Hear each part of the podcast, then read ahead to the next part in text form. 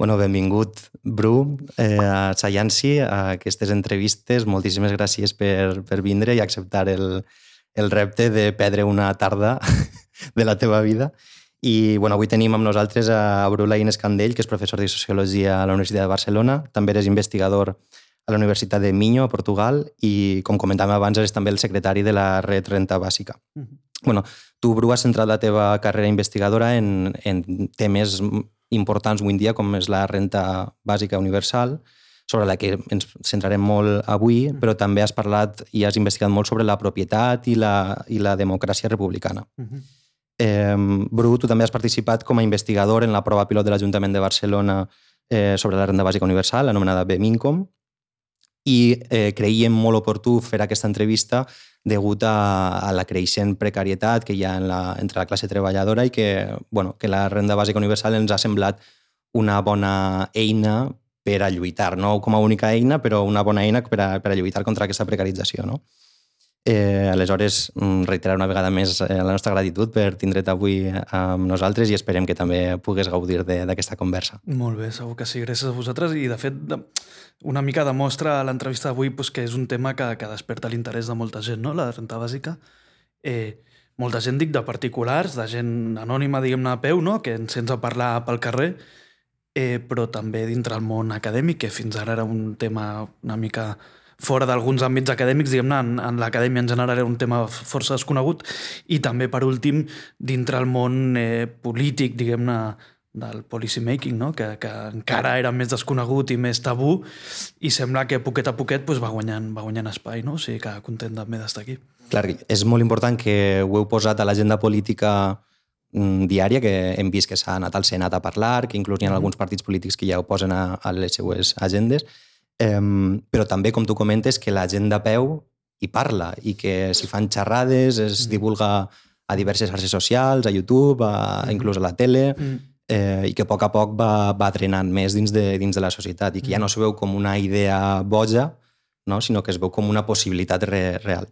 Mm-hmm. A mi m'agradaria un poc que anarem fent un viatge en el temps cap enrere, en, un poc en la teva vida personal, formació acadèmica i tal, Eh, tu vas estudiar Sociologia eh, del 2006 al 2010 i vas fer el teu doctorat del 2012 fins al 16, no? Eh, M'has de corregir si m'equivoco en alguna cosa, eh, Eh, però això coincideix amb una època de grans retallades tant a nivell eh, de l'estat espanyol com també de Catalunya, uh -huh. amb el PP i amb, i amb el CiU d'Artur Mas, però al mateix temps també coincidís amb, amb els moviments socials del 15M, no? de, del 2011 eh, que en aquell moment tu just acabaves la, la carrera, però que en el cas de nostre, o en el meu cas, jo just estava fent segon de batxillerat en aquell moment, i era sortir de classe i veure la gent asseguda al, a les places de Castelló, no? i això com que ens, ens va marcar molt a, a tots.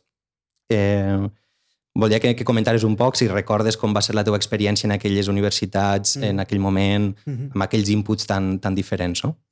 Jo crec que, que eh, Bueno, com a sol dir, no? m'agrada que em facis aquesta pregunta bàsicament perquè ve molt acorde, no, no amb la meva trajectòria vital, que, que diguem-ne com a exemple doncs pot, no sé si pot servir o pot ser interessant, però en qualsevol cas la que és, sinó perquè també és un, un bueno, jo crec que un punt d'inflexió històric i contextual a casa nostra, però també a d'altres països i jo diria que en bona part del món, no? Tota l'experiència dels indignats i del 15M i, i tot el que això va, va suposar. Jo, com molts companys i companyes meves i molta, una gran part, diguem-ne, gent jove d'aquest país, eh, vam estudiar just abans que esclatés la, la crisi, el crac eh, financer del 2008 al 2009, que, pues, com tothom sap, no, aquí eh, no existia, no existia fins al 2011 que ens el vam trobar de cop i volta i, ostres, no? semblava que ens lliuràvem i, òbviament, no, no, no havia de ser així. I justament ens va enganxar en un moment, com, com tu em deies, no? de que molta gent o estava acabant o a punt d'acabar els estudis universitaris i per tant, el món aquest de l'entrada al món laboral es veia més complicat que no pas que, que, que uns anys abans, que ja ho era, però encara es veia molt més. No?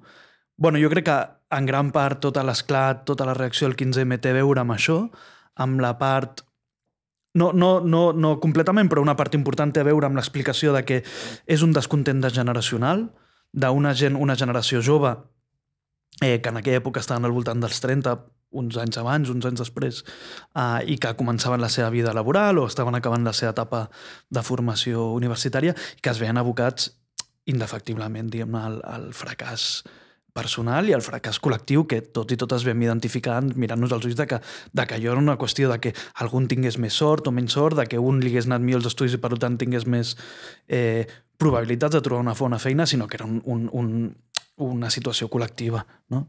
Uh, llavors jo crec que una gran part, que una gran raons, o alguna d'elles diguem que explica el 15M i el, tot el moviment dels indignats, va ser justament aquest donar-se compte col·lectiu, generacional, diguem-ne com vulguem. Hi ha altres factors que expliquen això. De fet, eh, tu anaves a plaça Catalunya o inclús a Castelló, que tu has comentat ara, a Mallorca o a les Illes no ho desconeixo, però en qualsevol cas hi havia, no només hi havia gent jove, preponderantment hi havia gent jove, però també hi havia gent gran que veia pues no sé, la generació, inclús diríem avui del baby boom, que veien que d'alguna forma o altra a la seva generació també sortirien perjudicats i també eren part del, del, dels col·lectius eh, afectats. No? En aquest sentit, jo crec que el 15M eh, també sóc bastant escèptic respecte al que va suposar i al que ha implicat a, a 10 anys, o bueno, quasi a 11 anys vista, però en qualsevol cas, una de les coses interessants que té, que es pot rescatar, és que sí que va tenir la capacitat de col·lectivament fer-nos mirar altres propostes, no tant fer altres radio, eh, diagnòstics que jo crec que en part ja existien, sinó també posar sobre la taula altres propostes que feia temps que estaven latent, que estaven sobre la taula, però que no havien guanyat, jo crec, la preponderància que possiblement eh, requerien. No?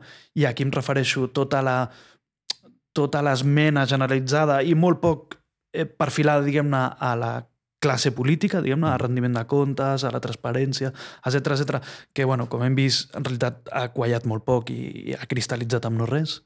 Però, per altra banda, ha posat sobre la taula qüestions potser més concretes, no tant d'una esmena general ideològica o normativa, però poc tangible, sinó propostes més concretes com ara la renta bàsica. Ja feia temps que diversos col·lectius venien reclamant la renta bàsica, pocs, però ja feia temps que existia, Eh, la xarxa renta bàsica a nivell estatal ja existia. La BIEN, el Basic Income Earth Network, ja feia temps que existia. De fet, el 2004, si no recordo malament, fins llavors era la xarxa europea i el 2004 va passar a ser la xarxa internacional.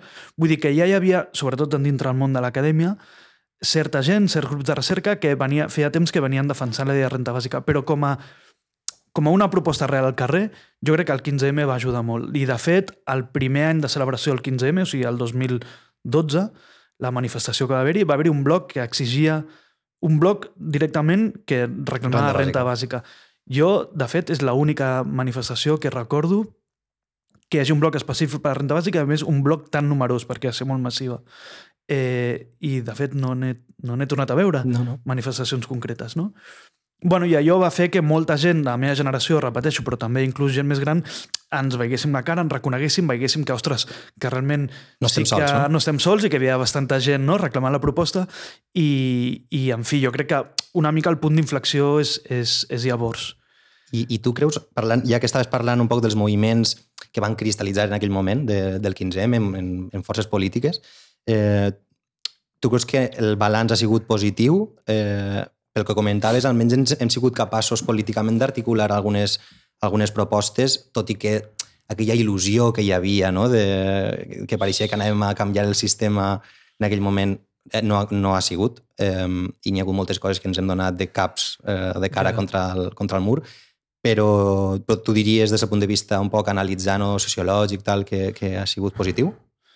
Jo crec, i torno al tema de l'experiència o Sí, generacional, diguem-ne, que jo no, no tinc aquí res a veure, però, eh, en fi, com, diguem-ne, part d'aquesta generació, pues, jo crec que al meu punt de vista puc, puc aportar. I és que va generar moltes expectatives, moltes...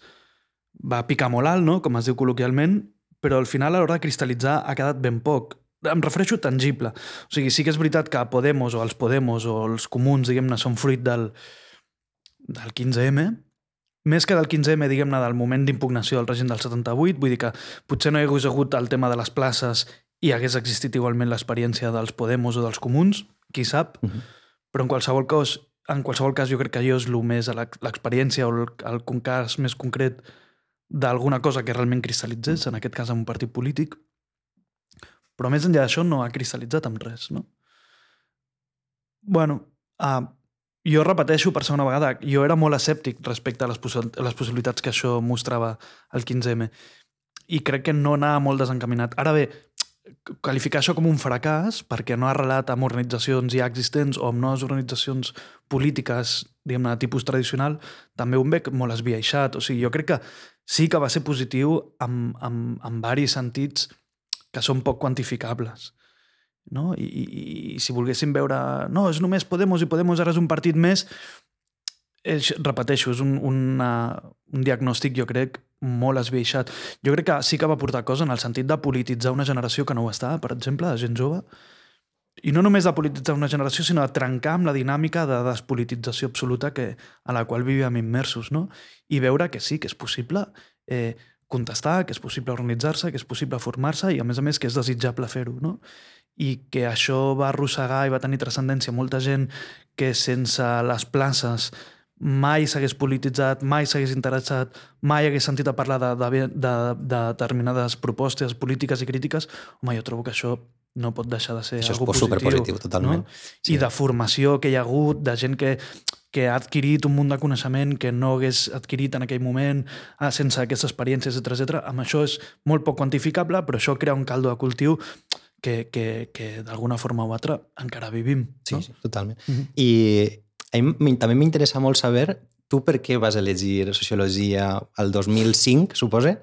Vas dir, bueno, vas acabar segon de batxillerat, no? I vas dir, bueno, a mi el que més m'agrada, uh -huh. o el, la forma d'estudiar el que més m'agrada és Sociologia, però uh -huh. suposo que també tindries experiències de gent que estaria fent la carrera o que hauria acabat i que te deien, Bru, amb això poca cosa farem. Yeah. Jo m'havia apuntat aquí, jo que sé, en quin McDonald's pensaves treballar, perquè és com la frase típica que se sol dir, però, sí.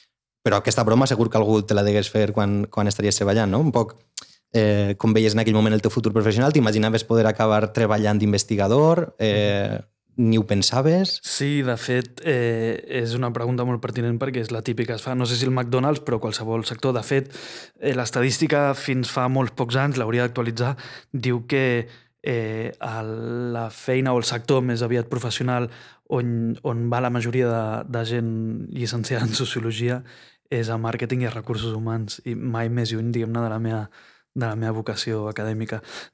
Val a dir també que jo tinc una trajectòria eh, formativa un tant atípica perquè jo vaig acabar batxillerat, vaig estar un any treballant i preparant-me per les proves d'accés dels cicles formatius de grau superior i vaig fer disseny gràfic perquè jo era la meva passió i vaig treballar, vaig estudiar això i vaig estar un temps treballant.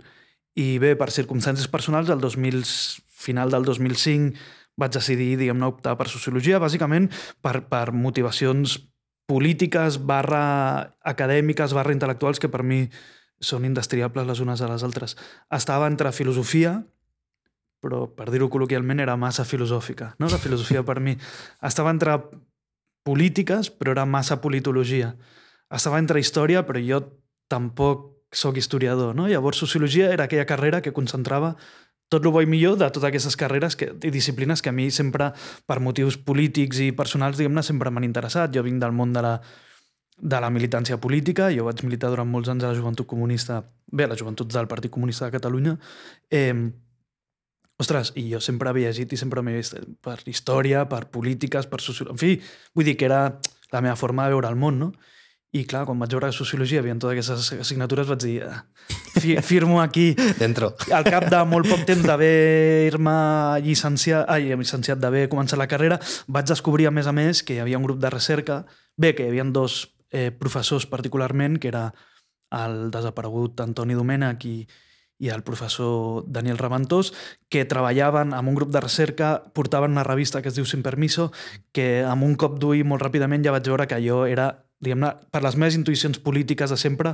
I això va ser volia... només començar la carrera? Que te vas... Sí, jo crec que el, el primer trimestre, o sigui, això és al setembre comences, al Nadal jo ja vaig veure qui eren aquests Ostres, dos... Molt afortunat revista... va ser des del principi ja trobar el teu camí de... No? Bueno, en fi, sí, sí.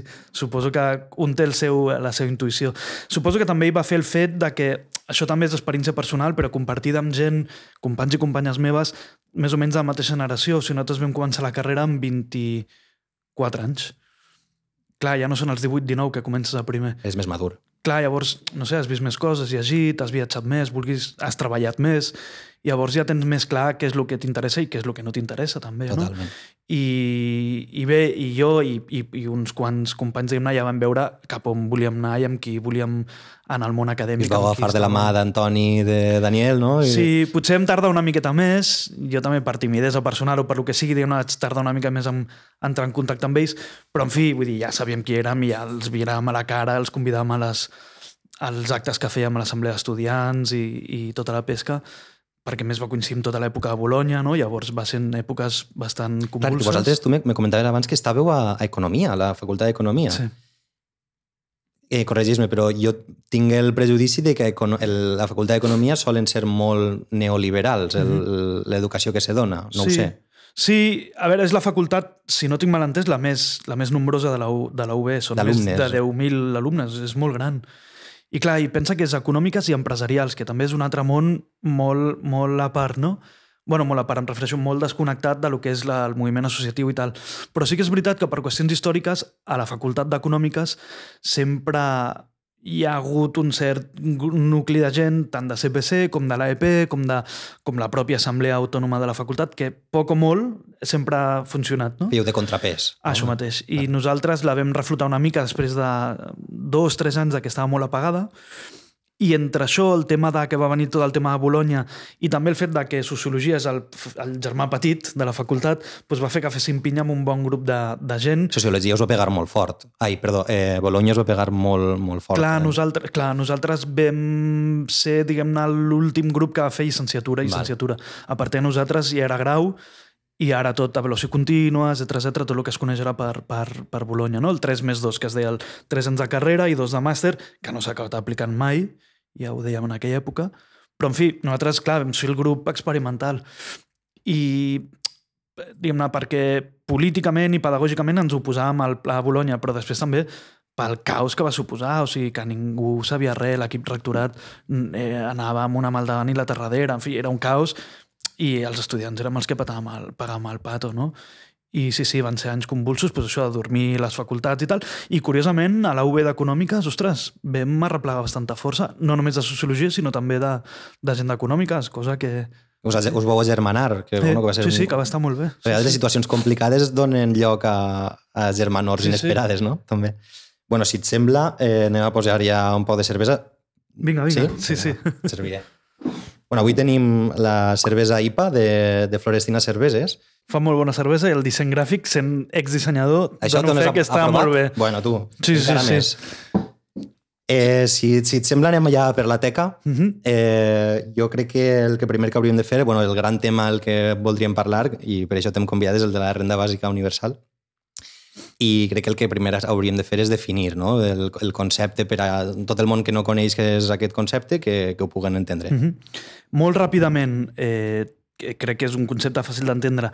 Eh, una altra cosa és de compartir, però d'entendre. La renta bàsica és una assignació monetària Mhm. pagada per l'Estat, usualment de forma regular, de forma mensual, a tots els habitants d'una comunitat, d'un país, d'una nació, digueu-li com vulgueu, a tots, això vol dir universalment, individualment, és a dir, no per famílies, no per unitats de convivència, no per llars, sinó a cada persona de forma individual i de forma incondicional. Eh, això vol dir, independentment de la seva situació vital, de si viu en parella o viu en família o viu sol, de si és ric o pobre, de si treballa o no treballa, i independent també, incondicional, de qualsevol altre tipus de condició o requisit que s'hagi de complir. Per exemple, eh, no sé, estar apuntat a l'AINEM, eh, fer algun curs d'ocupació, eh, assistir a ofertes de treball, etc etc. Per tant, la renta bàsica és una assignació monetària econòmica individual, pagada a les persones, universal, pagada a totes les persones eh, del país i incondicional, és a dir, independent de qualsevol altre tipus de consideració. I per què, per què és important? Per què creus que la gent hauria de, de dir, ostres, això és el que demà els polítics haurien d'aprovar? Uh -huh. Perquè, perquè quina és la raó, o quines són les raons que tu dius, ostres, és que això és el que a mi me va despertar... Clar. O sigui, hi ha, hi ha, poden existir, de fet existeixen moltes raons per les quals podem justificar o podem ajudar a justificar la renta bàsica. Algunes són de tipus normatiu, no? és a dir, eh, creiem que donat a la meva ideologia, donat els meus valors, donada la meva visió del món, creiem que s'ha de tendir cap aquí. I després també hi ha arguments empírics eh, més, més fàctics, no? que és no, independentment del teu punt de vista, per qüestions empíriques, per qüestions fàctiques, per resultats, per conseqüències, creiem que efectivament té conseqüències positives i per tant s'ha d'aplicar. Uh, jo ara em centro més en les primeres, en les qüestions de tipus normatiu. Jo, eh, diguem-ne, el que més el que més atractiu vaig trobar a renta bàsica és que donar forma econòmica a una intuïció política que jo feia molts anys que tenia en el cap però que no sabia posar-li nom i cognom. I era que, que punyeta, que totes les persones, independentment de qualsevol condició, tenen el, haurien de tenir el dret a viure. I jo, per formació política i, i, i familiar, sempre he tingut molt a prop, o sempre m'he trobat molt a prop, diguem-ne, de l'anàlisi polític, de la d'una concepció política del món i, per tant, des de molt petit jo sí que recordo tenir la concepció això de, de, de, de donar-te compte de que el món, en fi, que, que, que vivim en un, lloc, en un món fet un desastre, ple d'injustícies, eh, i que i, no? llavors aquests arguments normatius sempre els he tingut molt a flor de pell. La renta bàsica justament donava resposta a això. Donava resposta a una inquietud que jo des de petit tenia i era que veia gent pobra pel carrer i jo no m'imaginava i no podia concebre com podíem estar en un lloc en el qual a casa meva jo arribés i tingués menjar i acabo de veure un senyor, una senyora, una família, qui sigui, que no tenen. No? Llavors, sempre m'havia despertat la curiositat i, i també la, la pena no? de dir, ostres, eh, com és que no? que permetem que hi hagi gent que es mora de gana, literalment. Ja no parlo d'altres països, etc etc. eh? eh, simplement per posar exemples més, més pròxims de casa nostra. Llavors, la renta bàsica donava una forma, una estructura, un, un, un, un, un mecanisme, diguem-ne, que donava resposta a això.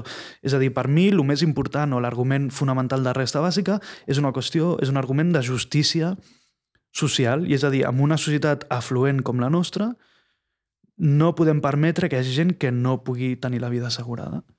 No? Això, és, això és el primer i per mi el fonamental. A partir d'aquí podem parlar d'altres arguments normatius que són adjacents i que donen més suport a aquest. Podem parlar de raons conseqüencialistes o empíriques que reforcen aquest argument normatiu, però per mi el fonamental és que la renta bàsica assegura un dret que hauria de ser el fonamental, que és el dret a l'existència. Em sembla una raó més que suficient. Ja. No, no hi ha una altra. I, bueno, I això està molt relacionat amb el que comentaves de que està, aquest, aquest mecanisme econòmic de la renda bàsica universal està arrelat en aquesta narrativa eh, política de, de la república democràtica, no? Uh -huh. del, del republicanisme. Uh -huh. I, bueno, llegint un poc, informant-me dels vostres treballs, eh, vaig veure que, que hi havia com dues normes bàsiques dins de la llibertat en la república uh -huh. democràtica, eh, que és que tot el món tingués un mínim garantitzat, però que també que hi hagués un sostre, uh -huh.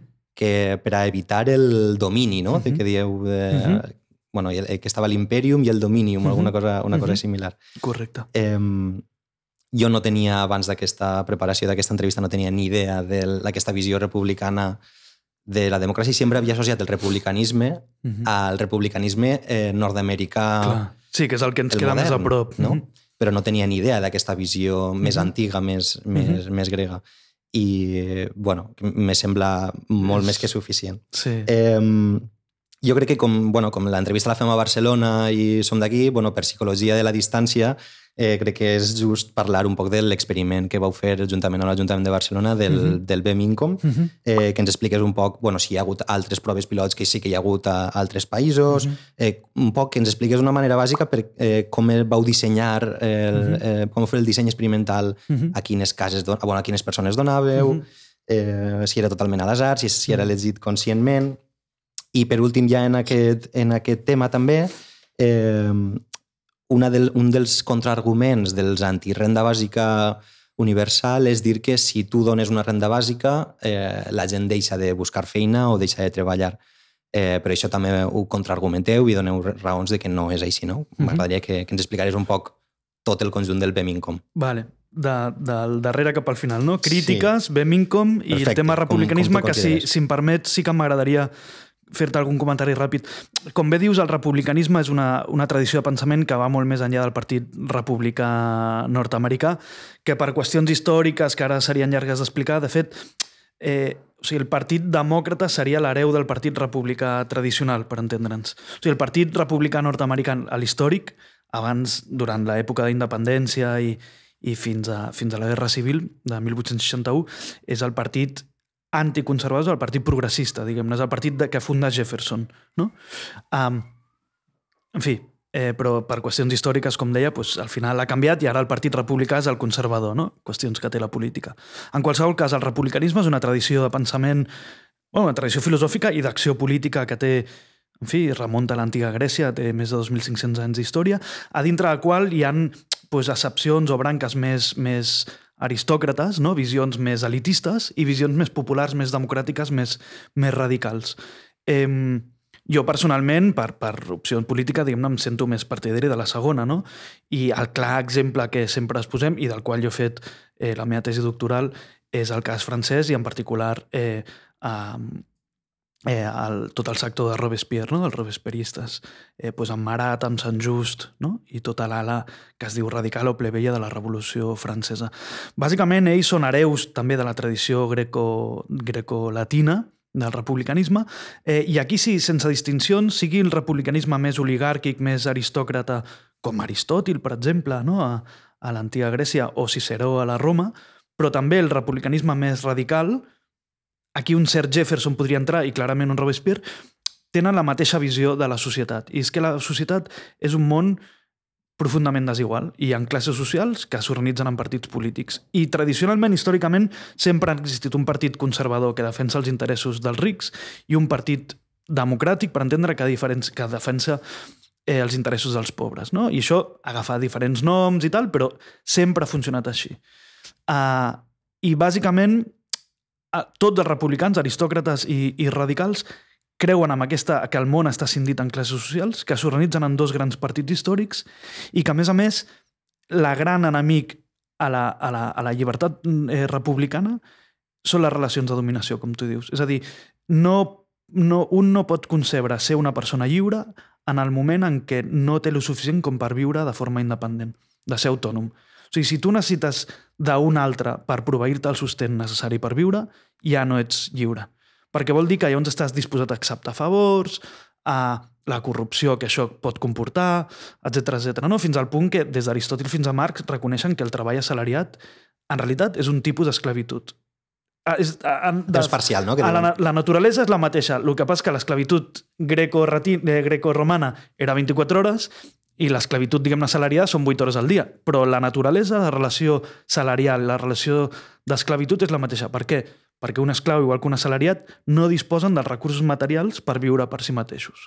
Per tant, el pilar fonamental per evitar aquestes relacions de dominació és que tothom tingui el mínim necessari per viure per la seva lliurement, no? sense demanar permís als altres per, vi eh, per viure.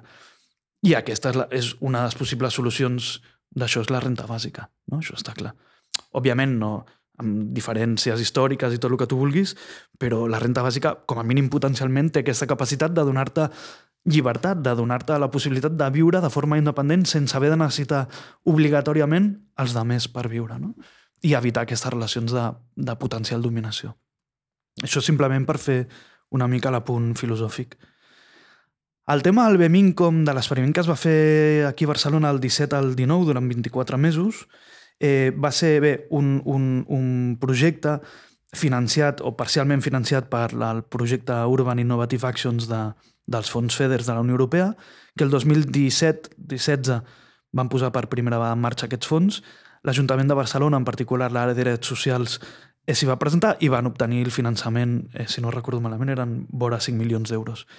Això va ser una part del projecte, l'altra part la va financiar directament l'Ajuntament. L'ideòleg, diguem-ne, per dir-ho, el que va redactar el projecte és el, el senyor Lluís Torrents, que és el director de l'àrea d'innovació social de l'àrea de drets socials, eh, que va ser, diguem-ne, qui va dissenyar tot l'experiment i va convidar diverses entitats, grups de recerca i fundacions a, a formar-ne part. Eh, jo vaig entrar a l'experiment un cop ja estaven els diners, diguem-ne, aprovats, per entendre'ns, eh, a dintre de l'equip de treball de l'Institut d'Estudis Regionals i, i Metropolitan, juntament amb altres companys. Uh, bàsicament, el projecte de l'Ajuntament era un projecte d'innovació social que es tractava de eh, testejar com una transferència monetària combinada amb certes polítiques actives d'inclusió sociolaboral podien reportar no només un millor benestar a les persones participants en aquest projecte, sinó eh, com potencialment podia ser escalable a una política metropolitana, a una política urbana, perdoneu, d'aquestes característiques. L'objectiu, per tant, era doble o triple, millor dit. Un, procurar que les persones participants, un cop a l'acabar el projecte, tinguessin més capacitat i més autonomia per, per dissenyar la seva vida, diguéssim, no depenguessin tant de les ajudes públiques eh, i de Càritas i de Creu Roja, i l'altre objectiu, o els dos altres, era testejar justament la pròpia eficiència i eficàcia del projecte. Uh -huh. En si mateix, per si potencialment es podia convertir en una política pública, pues, obtenir la millor evidència per com dissenyar una política pública, una transferència monetària a l'Ajuntament de Barcelona i polítiques actives també. Llavors, eh, bueno, per no atabalar diguem-ne amb l'explicació d'una forma molt senzilla, el Bemincom és un, un projecte que es diu d'aleatorietat controlada, que és la mateixa metodologia que s'utilitza quan es tateja una nova, un nou tractament, una nova droga no? mèdica. Uh -huh. eh, tu tens un grup de tractament a la qual li apliques el tractament i un grup de control amb les mateixes característiques però que no rep el tractament i, i en, en acabat, diguem-ne, compares els resultats. No? Nosaltres vam fer això amb mil eh, persones de mil famílies, mil llars de l'Eix Besòs, des de Ciutat Meridiana fins a... La unitat era la persona, eh? com sempre, no és, no és, no és la casa. Eh, el beneficiari era la persona, vale. una persona per llar, i el participant, diguem-ne, la persona que tenia targeta i participar a les polítiques actives era una sola persona, però sí que és veritat que el càlcul de la renta es feia tenint en compte la, la, la composició de la seva llar. Llavors era un híbrid entre individual i llar, en aquest sentit. Eh, llavors ja et dic, 1.000 unitats, 1.000 beneficiaris a tot l'Eix Besòs, això són 10 barris, de 9 barris, Sant Andreu i, i Besòs Maresme, durant dos anys. Uh, bàsicament, uh, una, la gran condició per participar era que havies de ser usuari de serveis socials, eh, eh, bueno, per diferents motius, és igual el cas, uh, Llavors nosaltres teníem el contacte d'aquestes persones, se'ls va trametre una carta amb l'explicació de tot el projecte, amb el formulari d'inscripció, per si ens el volien fer arribar, i després també vam organitzar prop de 400 sessions informatives, es diu ràpid, en els centres cívics i les biblioteques de tota la zona per informar la població perquè l'explicació era molt farragosa. On requeria una explicació personalitzada cara a cara. Uh, I vam convocar que complien els requisits, si no recordo malament, 5.200 persones.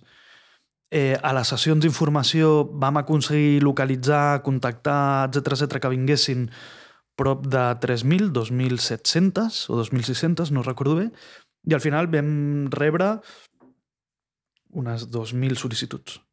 Doncs amb aquestes sol·licituds es va fer un, un sorteig davant d'un notari i es van escollir les 1.000 de forma aleatòria i anònima es van escollir les persones que finalment participarien. El sorteig no només escollia qui participaria i qui quedava fora, sinó que també escollia a quin grup de participació et tocaria participar. Eh, dintre aquestes 1.000 persones es dividien en dos grans grups. Un grup de 550 persones, perdó, 450, que rebien només eh, la transferència monetària mensual. I un altre grup de 550 que, a part de rebre aquesta ajuda monetària, participaven de quatre polítiques actives que es van dissenyar en el projecte.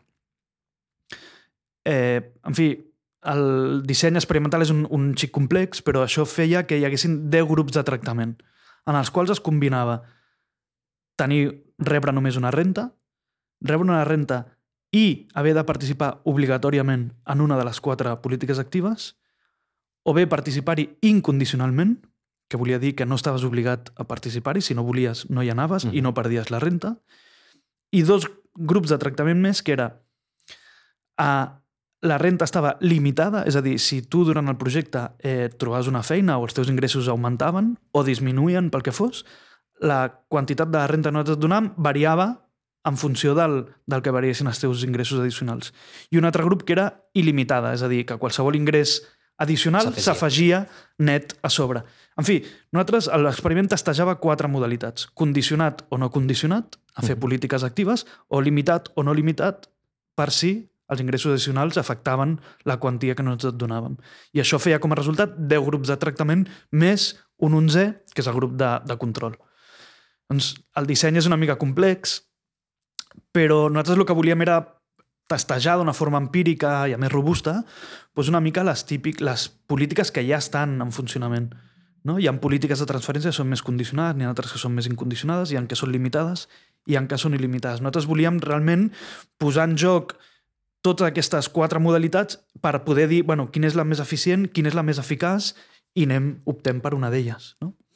I al final sí que vau treure alguna conclusió que, que hagi pogut servir per a, per a prendre algun tipus de, de decisió política? O... Sí.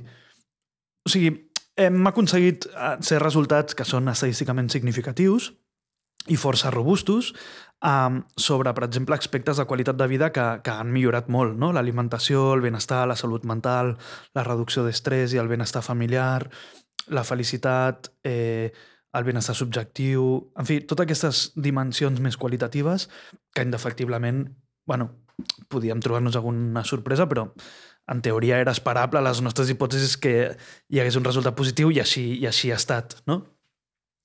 Després hi ha alguns resultats que no teníem pendents i que són molt positius, com per exemple que, um, bé, per una qüestió no, no, no parametritzada inicialment, nosaltres teníem moltes més dones participants titulars del, de la targeta bancària que nosaltres donàvem que no pas homes. Simplement per una qüestió que són les dones les que van a serveis socials i, per tant, era la persona que nosaltres teníem de referència i a la qual anava dirigida la carta i la trucada.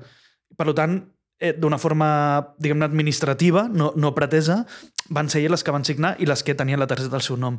En qualsevol cas, moltes dones amb un perfil eh, d'exclusió econòmica i social molt, molt elevat, van, poder, van tenir la possibilitat de participar en el BEMINCOM i per elles l'impacte positiu que va suposar participar en un projecte d'aquest tipus va ser, en termes relatius, molt superior mm. a la d'altres persones, majoritàriament homes, no? O dones inclús, però que eren autòctones d'aquí, que tenen millors una major xarxa social, contactes, idiomes, etc etc. no? dones, eh, sobretot del Magreb no? i d'aquestes regions amb poques eh, capacitats lingüístiques, amb molt poca experiència laboral, etc etc, els seus resultats van ser molt, super, bueno, molt superiors. Van ser superiors en alguns indicadors, cosa que, ens, que no teníem prevista i va ser interessant. Uh, després també un resultat que no teníem previst i que va ser molt interessant i que pot informar o hauria d'informar polítiques futures és el fet de que a la pobresa no és només la falta de mitjans econòmics, sinó també la falta de mitjans socials i relacionals i comunitaris. Nosaltres al Bemincom, una cosa que ens va sorprendre i que aparentment és una crítica de renta bàsica, però no ho és, és que molta gent condicionats, és a dir, gent que està obligada a participar en una d'aquestes quatre polítiques actives, si no, se li retirava l'ajuda econòmica, no? Ah, tenen, tenien millors resultats que gent que, no, que eren incondicionats. Clar, això aparentment és una crítica de renta bàsica perquè no? va en contra de la incondicionalitat que he defensat abans. Però l'explicació és la següent. L'explicació és que molta gent que és pobra econòmicament també és pobra a nivell relacional, a nivell de que les seves xarxes socials, els seus contactes són, són molt dèbils uh, per aconseguir feina, per conèixer coses, per enterar-te d'informacions rellevants, d'ajudes públiques, de recursos, etc etc. I per tant això redunda en la seva pobresa i la seva exclusió. El fet de que participessin en una política activa com la nostra va fer que entressin en contacte amb molta altra gent d'unes circumstàncies similars, inclús alguns que eren veïns o veïnes, etc etc, o que es coneixien dels col·les dels seus fills, el que sigui, i va fer que es creessin xarxes o contactes nous, grups de WhatsApp que quedessin per anar a fer cafès, etc etc. I això va donar a aquesta gent nous recursos i noves eines. No? Per exemple, moltes activitats que fèiem a les polítiques actives feien en, biblioteques públiques hi havia usuaris nostres que no passaven cada dia de fer anys per davant i no, no sabien que jo era una biblioteca i feien classes de català gratuïtes o que podien portar el seu criu gratuïtament alguna tarda amb activitats que no... Clar, i, hosti, i jo vaig parlar amb dones que deien eh, en fi, estic al·lucinant, no? O sigui, mai m'hagués pensat que jo podia venir aquí i de forma gratuïta, no? Clar, això per possibles futures polítiques actives jo crec que és molt interessant. És que és el que comentes, no? que les desigualtats entre rics i pobres mm. no és només el fet de tindre 10 milions d'euros més o menys, Clar. sinó tota una sèrie de, de contingències o contextos socials de relació de tindre tu autoestima en anar a preguntar-li al teu professor escolta, que jo vull que me puges la nota, o Ah. puc canviar la data d'entrega del treball, o, o anar-li a un un tio o una tia i demanar-li d'anar a fer un cafè o una cervesa perquè t'agrada. Els lau- No? Claríssimament. confiar en les teves possibilitats, no? No I, sé. I saber que tens llibres Mm. gratuïts, que, en fi, que el bibliotecari i la bibliotecària t'ajudaran mil coses, que hi ha un centre cívic a tots els barris que fan mil activitats, no només centres cívics municipals, també vam, vam utilitzar i vam col·laborar amb entitats més comunitàries i centres més comunitaris a la qual fan un munt d'activitats i un munt de, de, de coses, no? I clar, la gent, en fi, doncs, el, el que em vinc a dir és que no és la condicionalitat el que explica els meus resultats, sinó el fet de que la gent efectivament participés en polítiques actives d'aquest tipus, el que li va obrir un món no? de possibilitats i de recursos i de contactes que abans li era molt, molt llunyà i que no coneixia. No? Home, jo això trobo que és un bon aprenentatge de cara al disseny de, de polítiques Totalment. I el que comentàvem de, dels antirenda bàsica, que Mm. el diuen que si dones 1.000 euros al mes a una persona, aquesta persona deixarà de treballar. Uh, la típica crítica és aquesta, és, és diguem-ne, aquesta antropologia negativa, Mhm. -huh. per posar-li un nom, no? de que, eh, com tots sabem, no? i estic ironitzant, com tots sabem, l'individu, la persona, és, un, és en fi... Malfeiner. Eh, sí, és un vago per naturalesa i, i tendeix a no voler fer res o fer el mínim, no? I per tant, si li dones diners, la conseqüència és que la gent encara es farà més apalancada i no s'esforçarà i tota la pesca. Bé, això és una forma de raonament totalment esbiaixada i totalment il·lusa en el sentit de que, un, empíricament això no se sustenta, no hi ha dades que demostrin això, és un esbiaix cognitiu que, que tots i totes, d'una forma, el sentit comú de la nostra època ens diu, i a més a més, no és només un biaix cognitiu, sinó que és, està molt en línia a la concepció econòmica dominant al nostre món, que tendeix a creure que les motivacions i el, i el comportament de les persones està deslligat de les seves condicions institucionals i econòmiques en les quals vius. Eh, esclar, si... Eh, no, no, o sigui, els ninis no són ninis per naturalesa, per qüestions eh, Genètiques. genètiques. És perquè són els perdedors d'un sistema econòmic, un sistema polític i un sistema institucional que els ha fet fora de l'institut o de l'escola, que no els deixa entrar en el món laboral, que els manté en barris marginals, que els manté, els manté en indigència habitacional, en fi, no? Eh, llavors, el, la resposta actitudinal més racional, diguem-ne, o més esperable d'aquests nois és que es dediquin a fer res, perquè saben que no, per més que s'esforcin no aconseguiran res. No? Eh, llavors, aquesta idea no? molt, molt neoliberal, molt acord d'això amb la concepció econòmica del moment, ens diu això, que les persones són així per naturalesa i que, i que no, no, no prestem atenció això, a les condicions institucionals i econòmiques. No, escolti'm, miri, si visquessin en un món de roses i, i jo què sé, i, i fi, la ràtio d'alumnes fossin 10 alumnes per, per, per, per professor professora, si hi hagués eh, llocs de feina per tothom, si hi haguessin habitatges decents per tothom i tal, eh, seria bastant lògic esperar pues, que no hi haguessin ninis, no? perquè els nois i noies adolescents pues, tindrien incentius per seguir estudiant, perquè estarien acompanyats, i tindrien incentius per emancipar-se perquè hi haurien ajudes al lloguer, i tindrien incentius d'innovar i, i fer-se emprenedors per, perquè hi haurien ajudes pel jove, en fi, no? i suposar que tots són vagos per naturalesa, no, miri, això, no, això és un gol que ens han fet creure. Eh, I, de fet, la renta bàsica el que demostra, o els experiments que s'han fet fins ara, és que la, fet, la gent no, no es queda tirada a casa. Sí que és veritat que amb els experiments, igual que amb la majoria de polítiques actives, hi ha un efecte, es diu lock-in effect, no? amb, amb econòmiques, això, un efecte de refredament, si vols. O sigui, la majoria de polítiques actives, inclòs els experiments de renta bàsica, en el curt termini desincentiven l'activació la, laboral però per una raó molt lògica, i és que si jo formo part d'un experiment o, o vaig al SOC, per exemple, no? o, o a Barcelona Activa, a fer un curs, una política activa, un curs de formació, de llengües, de professionalització, el que sigui, home, jo el que vull és millorar la meva situació. Llavors, si he, més o menys he treballat, he estalviat alguna o tinc atur, el que faré serà durant 4 o 5 mesos no agafar cap feina, perquè el que vull és estudiar molt, millorar el meu anglès, fer tots els cursos que pugui, no? equipar-me amb totes aquestes formacions i, per tant, rebutjaré qualsevol feina que se m'ofereixi perquè jo vull optar a la millor feina possible. Doncs al finalitzar aquest projecte, llavors sí. No? Llavors tiraré el meu currículum, però no el tiraré del Mercadona o, el, o fer de rider de Globo, no? sinó a l'empresa del sector que jo vull. Llavors té lògica que aquestes polítiques actives tinguin un efecte, en el primer termini, un efecte de refredament. Però en qualsevol cas no és, no és perjudicial ni és alarmant des del punt de vista estadístic. Eh, bueno, abans de, de continuar un poc amb les Mhm. mm -hmm. següents preguntes, m'agradaria, per curiositat, o segur que sí, eh, comparar amb, amb els experiments d'Índia, de Finlàndia, Mm. mm. el BEM-INCOM, Sí. i que, sí, quines similituds i quines diferències hi ha hagut. De fet, o sigui, les nostres hipòtesis de partida anaven, estaven informades pels experiments que s'havien fet eh, sobretot a, a Finlàndia, que és, més o menys van, ser, van anar en paral·lel, i sobretot amb el d'Índia, amb els d'Holanda, que a diverses ciutats holandeses van fer experiments. Bé, hi ha algunes experiències que es coneixien, sobretot el de Canadà, a la població de Manitoba, a, a la regió de Manitoba, a Winnipeg, del 74 al 79 es va fer un experiment que es deia MINCOM, no? i el nom del bé MINCOM Ah. justament ve d'aquí, no? És Manitoba Income uh, Experiment, em sembla que era l'acrònim. Uh, llavors, nosaltres, moltes de les hipòtesis que treballàvem, sobretot els efectes individuals de millora de salut, del benestar, felicitat, etc etc, ja anaven informats en aquesta línia.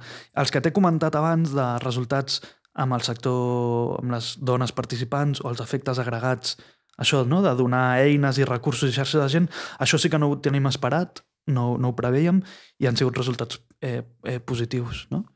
Eh, llavors, en aquest sentit, nosaltres ens hem servit de l'evidència acumulada que ja existia i, home, i, i vull creure que hem aportat alguna d'evidència també tot el, a tot el coneixement, a tots els experiments de renta bàsica. vostre granet de sorra, segur. Espero. Sí, sí.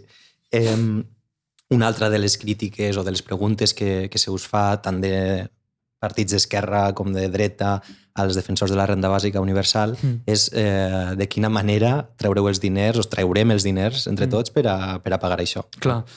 Una de les crítiques que es fan als experiments és que, vale, molt bé, però són experiments i per tant no tenen en compte el cost net que tindria una renta bàsica si, si eventualment s'implementés en el país i en aquest sentit tenen tot arreu del món. Però és clar, també és una crítica injusta en el sentit de que un experiment és un experiment i no pot testejar coses que no té capacitat de testejar. No? Uh, però bueno, uh, si passem dels experiments i parlem de la renta bàsica, la crítica bàsica més típica és, bueno, 47 milions d'espanyols per, posem pel cas, 750 euro, eh, euros mensuals, això suma brrr, 20 i pico per cent del PIB espanyol. Conclusió, és infinanciable. I s'ha acabat la discussió. Avui en dia, jo crec que perquè hi ha hagut molta, paju- molta pedagogia, molta gent ja no tendeix a fer aquesta crítica perquè ja veuen per on va la cosa. I la cosa va en que la renta bàsica, més important que la renta bàsica és com es financia. Doncs aquí hi ha diferents models de estudis de microsimulació de finançament, el que hem desenvolupat des de la, o els que hem desenvolupat des de la xarxa renta bàsica, en particular el Daniel Raventós, el Lluís Torrents i el, i el Jordi Ircarons, que són els que més han publicat en aquest sentit. Bàsicament el model és fer una reforma fiscal a la qual per simplificar molt, eh, prop del 80% de la població eh, sortiria guanyant respecte a la situació que tenen ara, en termes fiscals, i el 20% més ric sortiria pendent, perdent respecte a la situació que tenen, que tenen ara. Aquest model sí que s'ha de dir que s'ha anat ajustant, perquè, és clar, dit així, és una mica enganyós en el sentit de que el 20% de població més rica inclou des d'un funcionari mig fins a la Mancio Ortega. Llavors, en aquest 20% hi ha una diferència desproporcionadíssima de renta. Exponencial. Clar, exponencial, i per tant no té res a veure la persona que està en el decil 81% de la persona que forma part del 0,01%. Daniel Raventós, de fet, comentava en, eh, en la taula rodona aquella amb Guy Standing que ell, pel fet de ser professor d'universitat, crec que estava ja en el, en el 10% més ric de... Clar. Ell sortiria, seuria dels perdedors. I és clar, òbviament, el, a una persona funcionari, professor universitari o de secundària, eh, diguem-ne, no és un mort de gana, ni molt menys, no és una persona precària, però tampoc és la Mancio Ortega. No? Llavors, per, per ajustar una mica i fer una mica més realista, s'han fet com dos trams de renta. Eh, la proposta inicial, si no recordo malament, era un 49% de renta IRPF a tothom, o sigui, per tothom igual, independentment dels seus ingressos, uh, i el que s'ha fet hagut, ha sigut ajustar aquest 49 i fer dos petits o tres petits trams per diferenciar aquest 20% de forma interna i que no sigui el mateix el 80%, que no es tracti fiscalment de la mateixa manera la persona que està al 80% de la persona que està al 0,01%. En qualsevol cas, la forma financiar és una reforma fiscal molt profunda, de fet, la més gran que podríem suposar en el cas espanyol, que bàsicament el que la virtut que té és treure d'una banda, és a dir, el 20%, i col·locar-lo en el 80% superior. Ara bé, a una reforma fiscal tan important, els efectes redistributius són molt grans, en el sentit de que estem parlant de que la desigualtat de l'estat espanyol es situaria amb nivells dels països escandinaus, que és una cosa impensable per qualsevol tipus de política pública que puguem, a la qual puguem pensar avui en dia l'estat espanyol. Bé, és car, no és car? Sí, o sigui, és car, però l'educació pública també és cara, la sanitat pública també és cara, però no ho valorem pel... No, no, aquest tipus de serveis públics o de drets bàsics, diguem-ne, no els valorem només pel cost que tenen, sinó perquè són qüestions de justícia bàsica. Bueno, que al final els no? diners, la riquesa està allà. Uh mhm. És només la forma que políticament decidim de repartir-la o de, o de Correcte. fer, no? I, al I final... en algun moment aquí, en aquest país, no només en aquest país, eh, però parlant, diguem-ne, del nostre...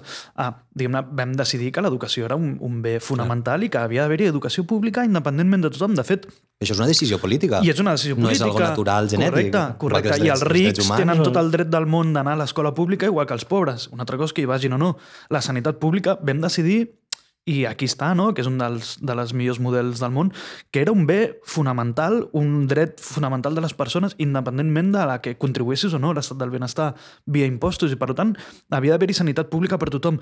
Aquests drets bàsics i aquests serveis bàsics o aquestes polítiques públiques bàsiques fonamentals que estan en el sentit comú de tothom, de tothom en aquest país, que l'educació i la sanitat és pública, eh, no troben cap obstacle, ningú critica, diguem-ne, no? Ningú posa en dubte que tu per la teva renta pues no et mereixes tenir una escola pública i has de pagar, o que has de pagar un, una seguretat privada. Però sí que ho dubtem quan parlem de transferències monetàries, no? Mm. O sigui, no en espècies, però sí amb cash. Jo em pregunto per què, en realitat, d'acord la tradició republicana i també, diguem-ne, una intuïció política meva molt fonamental, el primer dels drets és el dret de l'existència, com deia Robespierre. No? I molt bé la sanitat, molt bé l'educació, però si estic mort de gana no em serveix de res que em curin o que em donguin a una educació pública. Per tant, el primer dret que hem de garantir és el dret de l'existència. Llavors jo em pregunto per què ens costa tant d'entendre que igual que l'educació i la sanitat són públiques i han de ser efectivament així, per què l'existència, en aquest cas monetària, econòmica, no ho ha de ser? No? És una paradoxa que jo no deixo de preguntar-me i, en fi...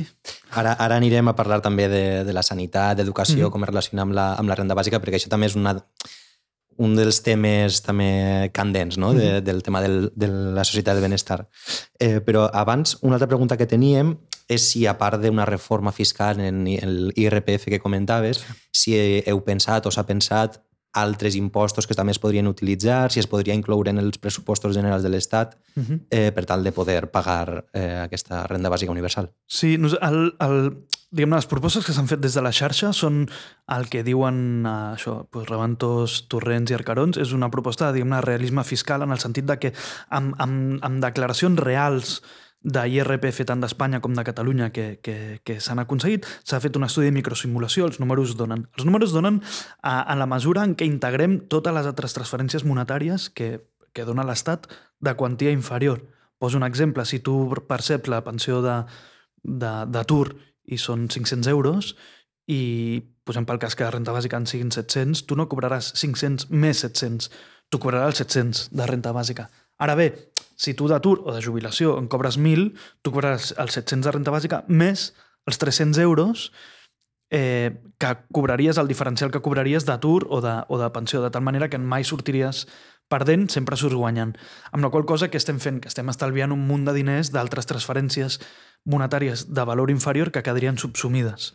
Amb la qual cosa, no recordo els números exactament, es poden consultar a rentabàsica.org, trobareu mil informes i mil números molt, molt didàcticament explicats, vull dir que ningú s'espanti, convido que aquí tothom ho pugui fer-ho, però hi ha un estalvi monetari molt, molt gran.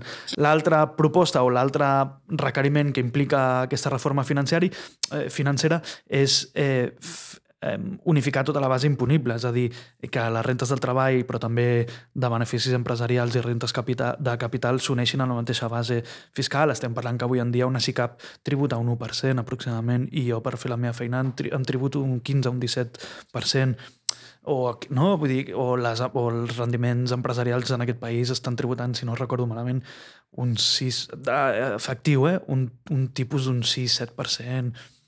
Sigui, això no té nom. No? Llavors, la nostra proposta va cap al camí de unificar la base fiscal i amb aquests dos criteris a, a un, un impost igual, a, tot i que hi hagin dos trams al final, no? per fer-ho per ajustar diguem-ne la justícia distributiva i la unificació de la base fiscal, els números els números donen.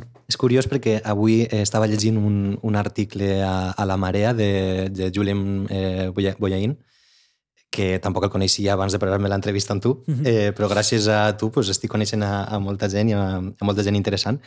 I, i ell justament acaba d'escriure un llibre no? fa, -huh. fa relativament poc. I parlava de que, bueno, és curiós com, no sé, gent com, com tu, Bru, que, que ha vingut d'una tradició comunista, d'estar en moltes associacions -huh. i partits comunistes, uh -huh que realment la renda bàsica universal no és la destrucció del capitalisme, uh -huh. sinó que és una mesura per a, el que dius tu, per a garantir que la gent tinga una existència digna no? dins, de, dins, del, dins del mateix sistema, uh -huh. que faria dins del capitalisme salvatge que vivim un uh -huh. poc més... Més habitable. Més habitable. Uh -huh. que... I bueno, eh, relacionat amb això i amb el que comentaves abans de la sanitat pública, l'educació pública, m'agradaria un poc que, que posares en, en, en les dos balances la renda bàsica universal mm, del republicanisme democràtic i la renda bàsica del neoliberalisme, uh -huh. perquè són molt diferents, però el fet de que aquests dos extrems del pensament parlen sobre un mateix concepte mm. fa que molta gent, inclús d'esquerres, diga bueno, és que jo això no ho vaig a defendre perquè també ho està defendent no ho sé, eh, Donald Trump. Clar. O... Sí, sí, és, és una paradoxa, n'hi ha mil eh, de paradoxes o més, i la renda bàsica no, no se n'escapa. De fet, permetem dir-ho, o sigui, la popularitat de renda bàsica també es deu gràcies a, a la publicitat que han fet Mark Zuckerberg i gent de l'estil, no? que, que estan, bueno, estan defensant una idea de renda bàsica que no és la meva. Però, efectivament, com dius, o sigui, hi ha diversos models, de, o diverses propostes de, sota el nom de renta bàsica. Uh, i, de fet, la renta bàsica, la definició que, que he donat al principi, que és la canònica, per entendre, la que, la que estableix a, a la, aquesta plataforma, no? el BIEN, el Basic Income Earth Network, no és incompatible amb propostes més neoliberals, no en cap cas. No?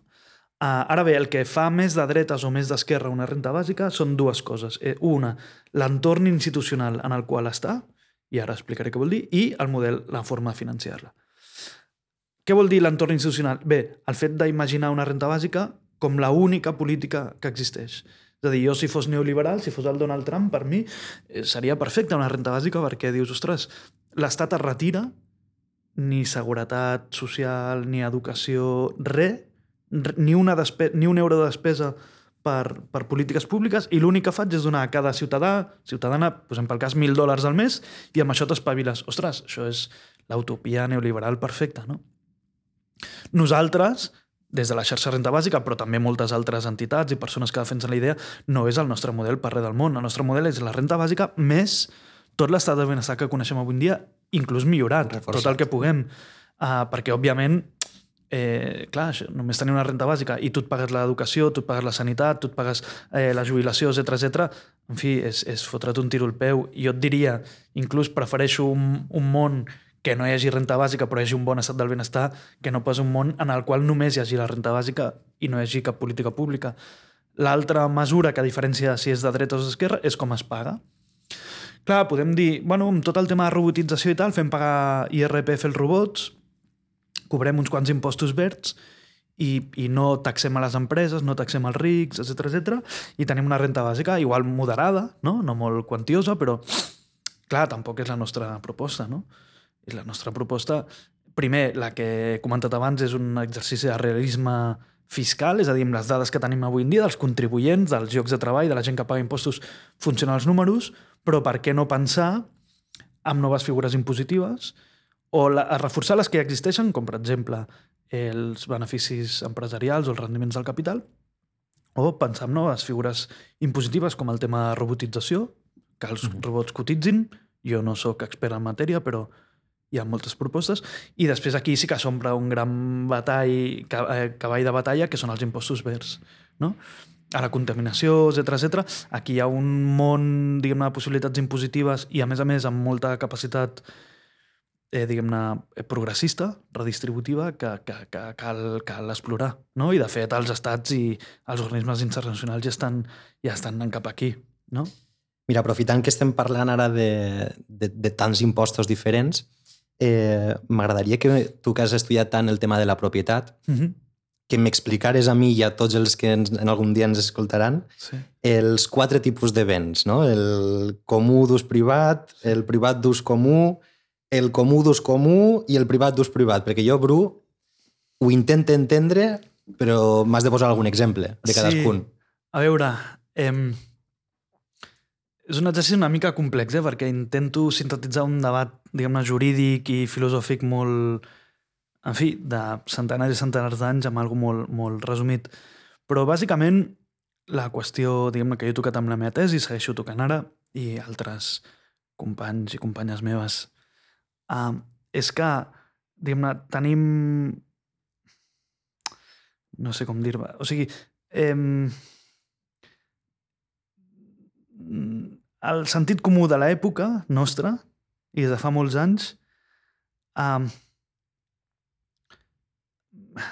em costa una mica resumir-ho. La qüestió seria que tenim una visió molt reduccionista de què vol dir això al qual anomenem propietat. Quan parlem, quan jo dic això és meu, o allò és meu, o això és teu, tendim a pensar doncs, en un cotxe, en una casa, en un terreny, per uh -huh. dir alguna cosa, un, béns tangibles, sobretot, béns materials, mobles i immobles, però tendim a pensar que tu et refereixes, quan tu dius això és meu, tendim a pensar que et refereixes a aquells drets de propietat que són individuals, que només són teus, que són exclusius, que només són teus i són excloents. És a dir, que el fet de que tu posseixis o utilitzis un bé, un recurs, exclou a qualsevol altra persona del món de que pugui utilitzar aquell bé.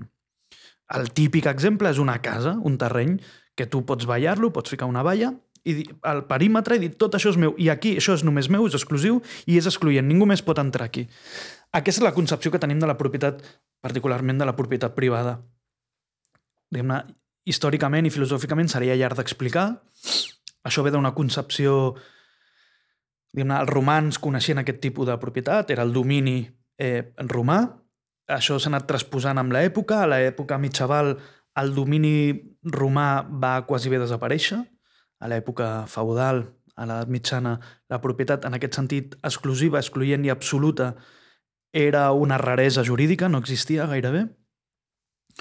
Uh, ni tan sols els senyors feudals, ni... No, perquè en gran part les propietats que, de les quals gaudien, que posseïen, que no tenien en propietat, sinó que posseïen els grans senyors feudals, en primera instància eren del, de la monarquia i en última instància eren de Déu, en gran part. No? Eren del sobirà, sigui Déu o sigui el monarca. I ells, diguem-ne, no, no tenien la terra en propietat, sinó només en possessió, l'estaven utilitzant. El petit agricultor, per entendre'ns, tampoc tenia la terra en propietat privada, com l'entenem ara en aquest sentit exclusiu, excloent i absolut, sinó que molts cops era arrendatari del gran senyor feudal. Eh, els grans senyors feudals molts cops tenien una propietat de forma titular, però que no els pertanyien a ells. No? I què feien?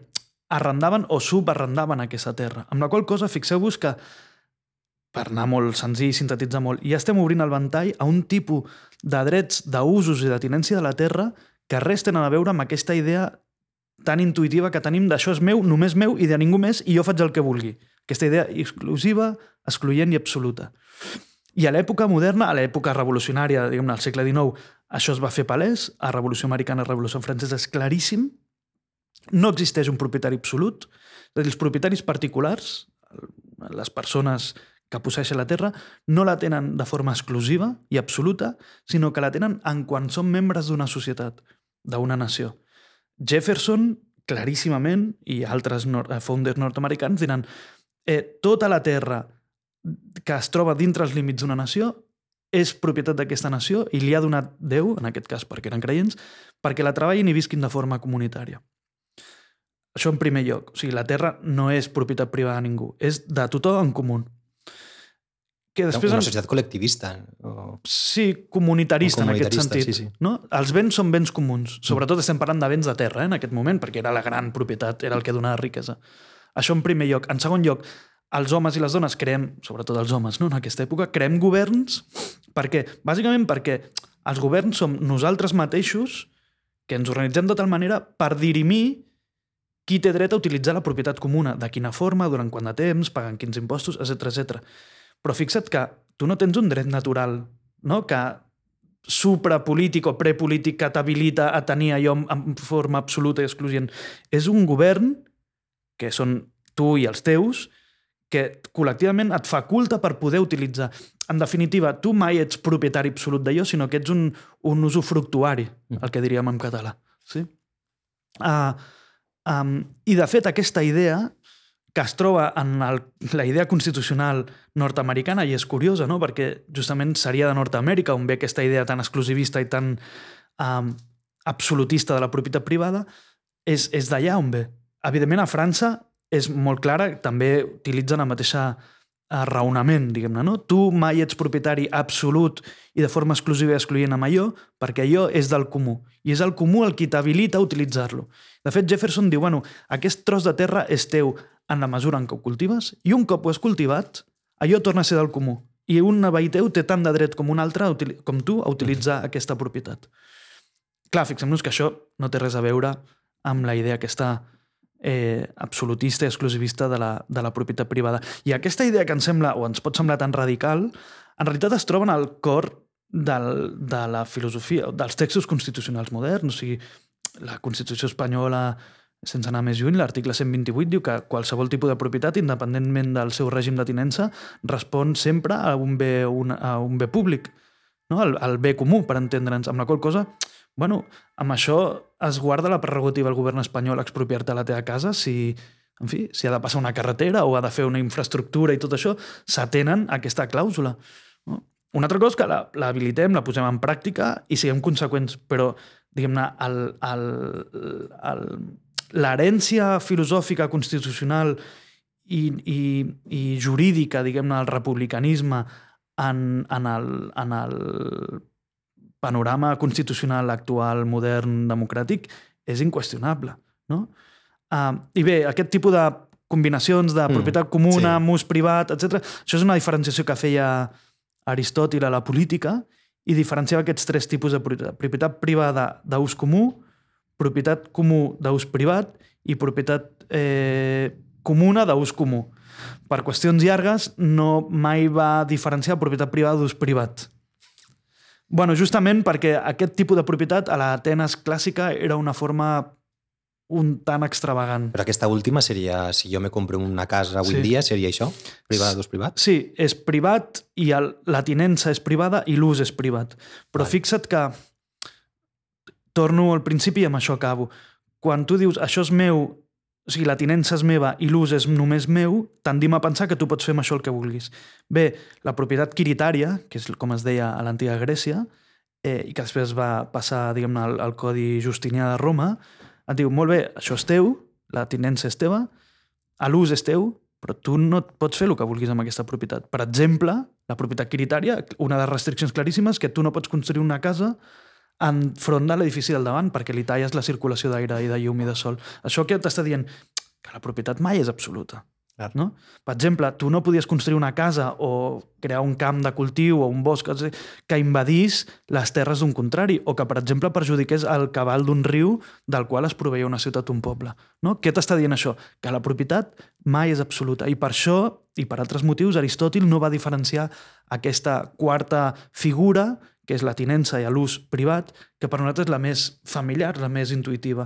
I sí que posa sobre la taula tres tipus de règim de propietat que per nosaltres són una mica estranys. En realitat no ho és tant. Nosaltres tenim propietat pública, que utilitzen empreses o, o particulars privats. A la ciutat és un clar exemple no sé, el port de Barcelona, per exemple... O recursos naturals, no? Per o recursos naturals, però sense anar més lluny, diguem-ne, el port de Barcelona és un espai propietat de titularitat pública de l'Estat o, del, o del municipi que en base a concessions exploten entitats privades i treuen un benefici d'allà. Però això no qüestiona la tinença, no? Um, en fi, després tenim propietat comuna, però amb ús privat. Eh,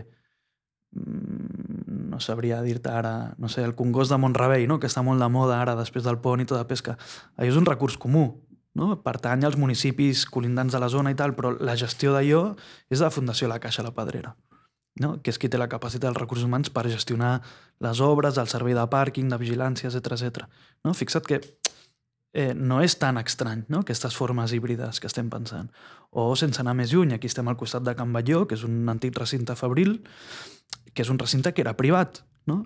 eh, propietat privada eh, de la família, no recordo el nom, Pairó, no em vull equivocar. Uh -huh. En fi, som una expropiació i tal, és terreny, és propietat municipal, pública, però que gestiona el comú. Què vol dir el comú? Una comunitat de veïns i veïnes que s'organitzen de forma comunitària, de forma col·lectiva, digueu-li com vulgueu, i gestionen aquell recurs no? d'una forma exclusiva en el sentit de que són ells qui ho gestionen, no és una empresa i no és una altra comunitat. No? Fixeu-vos que ja tenim tres hibridacions que, que en realitat el que posen de manifest és que aquestes tipologies aristotèliques estan a l'ordre del dia. No, doncs moltes gràcies per haver posat exemples com molt propers, no? perquè Camp Batlló, bueno, coneixem tota la mm. gent que vivim per Sants mm -hmm. i que... que... N'hi ha més, eh? I, i és, és complicat, m'he extès més del que volia. Bueno, per exemple, la, allà, com se diu, eh, la ciutat invisible, la descomunal, uh -huh. tot això, que saps... Eh, allò, de Sants. allò com seria? Allò és un espai privat perquè és propietat privada d'un particular que està llogat a la descomunal. d'ús comú. D'ús comú, bueno, en aquest cas, més... Bueno, com... és un privat, mm. no? en el sentit que són cooperatives. Les cooperatives sí. són entitats privades. Mm. Eh, no són SLs i no són SAs, però no deixen de ser entitats privades, no? Uh, bé, uh, simplement per, per recalcar aquesta idea de que un, estem molt enganyats, que quan parlem de propietat no parlem únic exclusivament de propietat privada. Dos, que de propietats, de règims de, de tinença n'hi han molts, com a mínim hi ha la privada, la pública i la comuna. Que de tipologies de gestió i d'usos d'aquests tres tipus de propietat n'hi ha moltes, que a vegades la titularitat és privada i l'ús és privat, però a vegades no és així, ja estem complicant molt la cosa, no? I tercer punt, que això sí que m'agradaria recalcar, aquesta idea de que existeix una cosa que és propietat pública de l'Estat, tancada, monolítica, propietat privada dels particulars i propietat comuna, no existeixen tres tipologies en aquest sentit.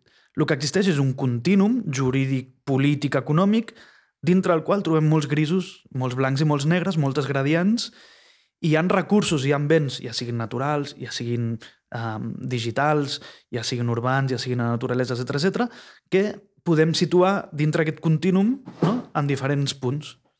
Bueno, jo estic molt content perquè avui hem parlat en aquesta estona... Hem de parlat... moltes coses. No, però hem parlat de dos, de dos grans pilars de la societat d'avui en dia, dos valors que són com pilars, no? que són la propietat uh mhm. -huh.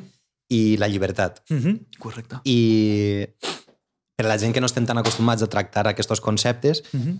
el, el concepte de propietat sempre és el de aquest propietat privada estanc, uh -huh i el concepte de llibertat, que és el que a mi no m'agradava, era el concepte de que, bueno, una societat neoliberal, capitalista, tu pots...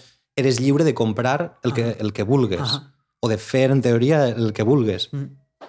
Però jo no pensava que aquella fos l'única manera de ser lliure. I, bueno, la renda bàsica universal eh, te dona una llibertat, sobretot de material, de, mm -hmm. de poder fer sense mm -hmm. haver d'estar dominat a les forces assalariades o a les forces... Uh, amb el tema llibertat, d'una forma similar com ha, com ha corregut amb el tema de la propietat, eh, hi ha un pensament comú, diguem-ne, forma part del sentit comú, i diguem, estic convençut que si tu vas pel carrer i li preguntes a una persona així aleatòriament què entén per llibertat, et dirà, bueno, la meva llibertat comença on acaba la teva, no? que és com una frase feta. Això, que és, és molt intuïtiu, en realitat és profundament erroni i les conseqüències polítiques que pot tenir aquesta afirmació són, són, són catastròfiques, no? en el sentit de que, fixa't que si tu estires fins al màxim aquesta, aquesta afirmació, la conseqüència lògica és que jo només seré el màxim de lliure possible, per dir una forma, en el moment que tu siguis el mínim possible. No és la teoria dels vasos comunicants, no? Ostres, eh, com, no? És, és un sense sentit, això és una paradoxa. Per què es dona aquesta paradoxa? Perquè la concepció de la llibertat que té el neoliberalisme o la tradició liberal eh, política és una, una concepció, des del meu punt de vista, molt esbiaixada. I és una concepció profundament negativa, en el sentit de que trobes, contra menys interferències trobes, més lliure ets, i contra més interferències trobes, menys lliure o més reduïdes veu la llibertat. Per això, d'una forma raonable, lògica, els liberals sempre s'han vist els impostos, per exemple, com un atemptat contra la llibertat personal perquè suposen una interferència. No? Que el republicanisme parteix d'una concepció de llibertat radicalment diferent. No és una llibertat negativa, sinó una llibertat, si es vol dir així, negativa i positiva a la vegada. És a dir, tu ets lliure en la mesura en què no et trobes no interferit, sinó arbitràriament interferit. Què vol dir això?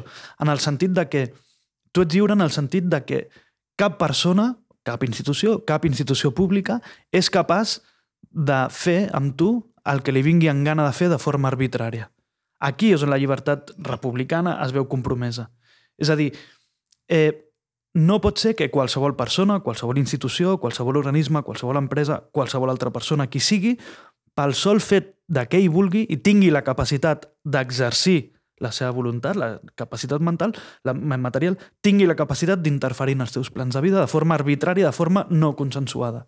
De fet, us diré, la, la interferència, així les interferències vistes així no són algú negatiu. De fet, no és ni positiu ni negatiu. O sigui, la vida social necessàriament implica interferències. És un continu. És un continu interferències. Les relacions personals, les relacions amistoses, les relacions familiars són interferències constants. Les relacions dels estats, entre la seva població i les institucions públiques són relacions d'interferència. Les senyals de trànsit interfereixen en el teu dia a dia. I benvingudes són les senyals de trànsit, no? Sí, sí, sí. sí. I benvinguts són les interferències parentals dels seus pares, de les teves mares, que et diuen, nen, això no es pot fer, o t'has portat malament, o benvingudes són les interferències que, en definitiva, com deia el Toni Domènech, les interferències acaben trucalant la persona que acaba sent en el futur. No? Per què? Perquè ens trucalem, conformem la nostra identitat personal amb nosaltres mateixos i amb els altres gràcies a que contínuament ens estem interferint. Un mecanisme que vas erosionant... Correctament. Vas... Però el que passa és que són positiu. interferències, són positives en el sentit que són interferències no arbitràries. En el sentit de les interferències interrelacionals són arbitràries perquè s'entenen que tu intervens a la vida dels altres eh, jo sóc amic teu i vull per tu el millor, per tant, espero i em comportaré de tal manera, em comportaré de tal manera amb tu que espero que facis cas a el que jo t'estic dient. I si no és així, m'enfadaré, etc etc. Aquestes són interferències no arbitràries. Ara bé, és una cosa molt diferent això, a dir, no, mira, uh, com que jo vull diners a la vida, el que faré és agafar-te 10 euros de la butxaca perquè em rota. I, a més a més, si et queixes i t'enfades amb mi, et dono una colleja. Això és una interferència arbitrària. Per què? Perquè estàs abusant d'una posició de poder, perquè ets més fort, perquè ets més ric, per lo que sigui, que no hauries de tenir. Quan l'Estat ens treu impostos, per exemple, en forma IRPF, no és una interferència arbitrària, en el sentit de que, de que hem acceptat entre tots i totes de que hi ha d'haver algun tipus de redistribució de riquesa. I estem disposats, no és que estiguem disposats, és que volem pagar impostos perquè volem financiar polítiques públiques, entre elles la renta bàsica. Això és una cosa. Ara bé, que l'Estat de cop i volta digui no, mira, a les empreses no els hi cobro impostos, però als particulars us cobro 20%, això és una interferència arbitrària, perquè ningú t'ha donat el poder per fer-ho. No? Llavors, la, la llibertat republicana es basa en aquesta idea, no la no l'absència d'interferències, sinó d'interferències arbitràries, que és tant com dir l'ausència de dominació, de relacions de dominació. Vale. És a dir, que ningú tingui la capacitat d'exercir la seva voluntat per sobre dels altres de forma arbitrària. Com s'aconsegueix això? Amb una renta bàsica, és a dir, que tothom tinguem el mínim com per aguantar la mirada dels altres i que ningú ens pugui imposar el seu criteri de forma unilateral, de forma arbitrària, i dos, com tu deies al principi, establint un sostre, una renta màxima, si vols, no? de tal manera que evitem les concentracions de riquesa que donen alguns la capacitat per dirimir per imposar el seu punt de vista al resta de la població. Me venen moltes, moltes coses al cap que, que tinc ganes de, de preguntar-te, però crec que anem per ordre. Primer, de, parlant de la llibertat i d'evitar de, que sentir-te dominat per forces externes, mm, el fet de donar una renda bàsica universal als treballadors eh, faria que aquests tingueren més poder de negociació, eh, comprensiblement, amb, amb els empresaris. No? Perquè hi ha molta gent també que diu no, com tu donaries 1.000 euros a un treballador, el, el, la resposta automàtica de l'empresari seria bueno, pues, en lloc de pagar-te 1.500, que te pagava abans, te pague només 500 i ja en cobraràs uh -huh. 1.500, no? Això vosaltres també ho contraargumenteu. Clar, aquesta és l'altra crítica, no? Entre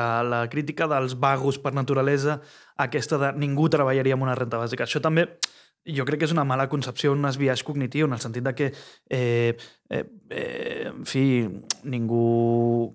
Igual alguna part de la població estadísticament molt poc significant deixaria de treballar, però la gran majoria de la població no deixaria, entre altres coses, perquè estem parlant d'una renta bàsica d'uns 700-800 euros al mes, quasi ningú viu amb 700-800 euros al mes. No? Llavors és molt difícil deixar de treballar amb aquesta quantitat, per més que ens pugui semblar. Uh, i, I a més a més, no, amb les evidències empíriques no demostren aquest comportament de la gent, no? amb la qual cosa jo crec que és més una qüestió de una concepció negativa que tenim de les persones. Ara bé, respecte al que comentes, sí, és veritat, o sigui, la renta bàsica, des d'aquest punt de vista de la concepció republicana de la llibertat, és molt positiva en el sentit de que tendeix hipotèticament a reduir aquestes relacions de dominació.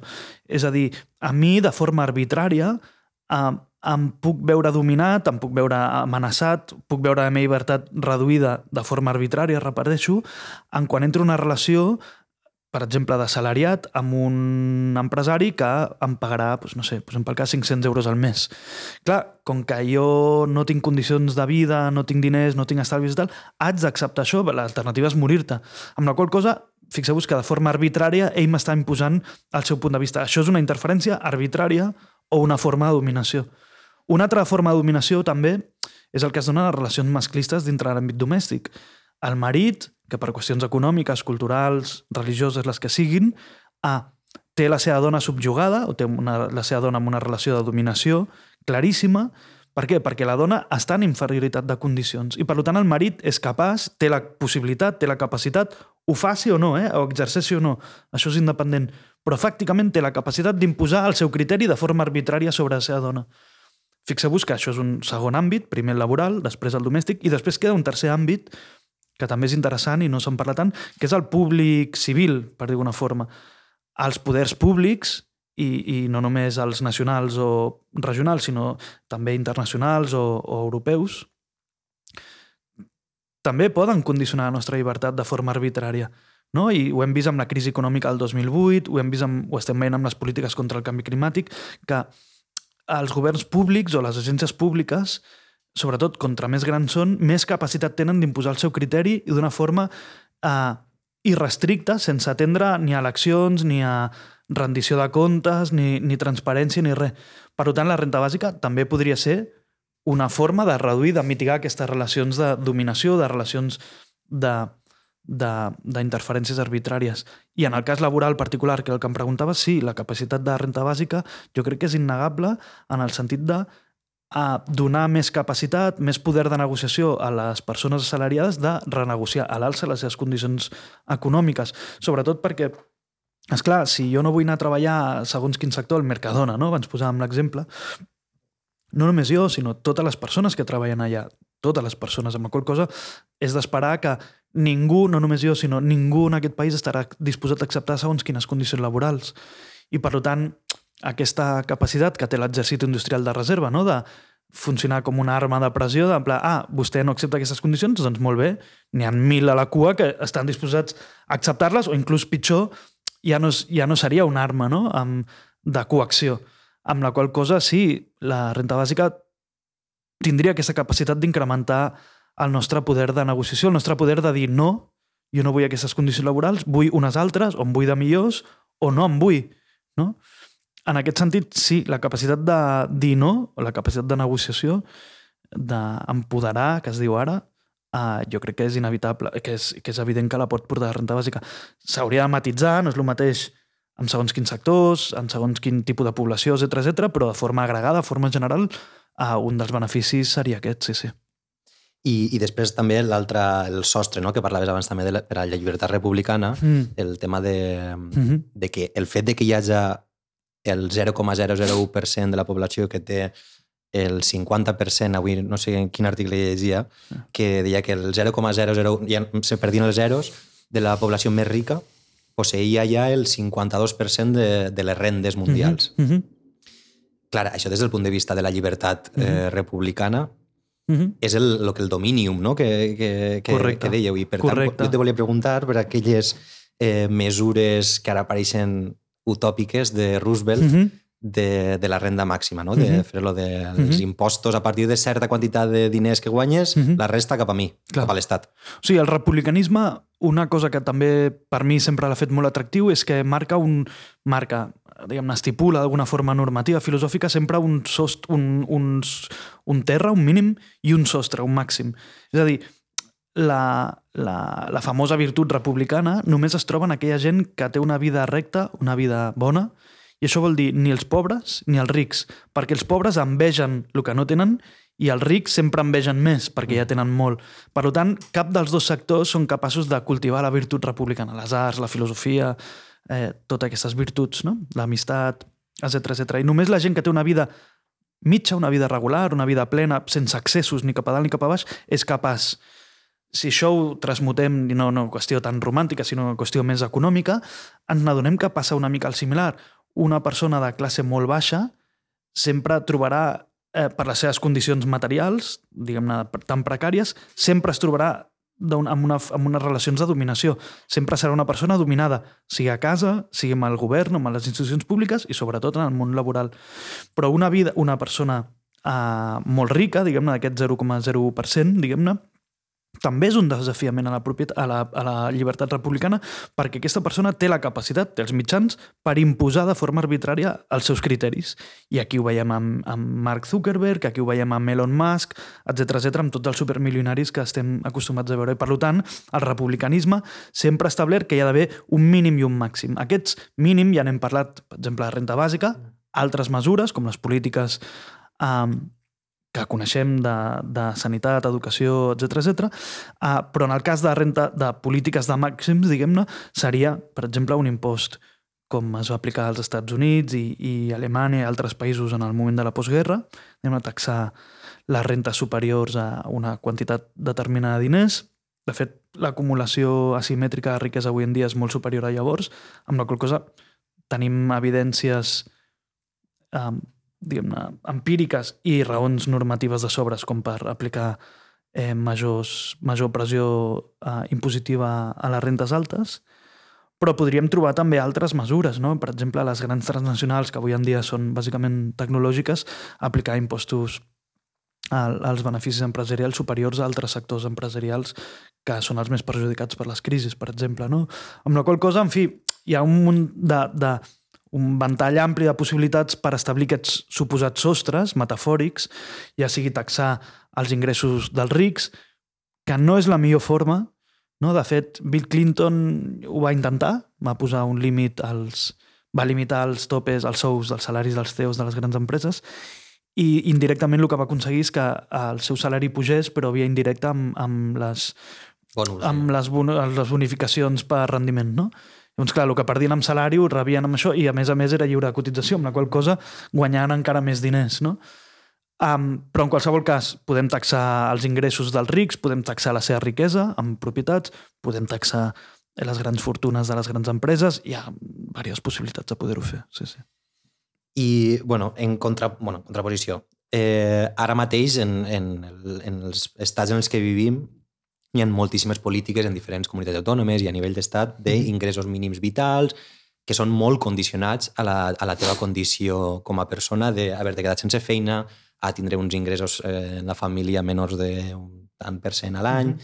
Mm clar, això té grandíssimes diferències, no només en quant a la quantitat de diners o la quantitat de gent beneficiària, sinó també diferències mm, morals, just, de justícia, filosòfiques amb mm -hmm. la mhm. renda bàsica universal. No? Mm -hmm.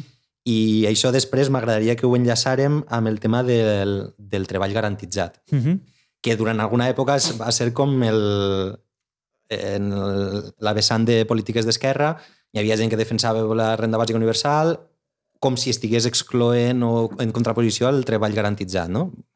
M'agradaria que un poc aclarirés a, eh, a eh, això, perquè sí. jo tinc la sensació un poc que és com, com eh, gent que està a favor d'una cosa està en contra de l'altra, però segurament no, no ho és.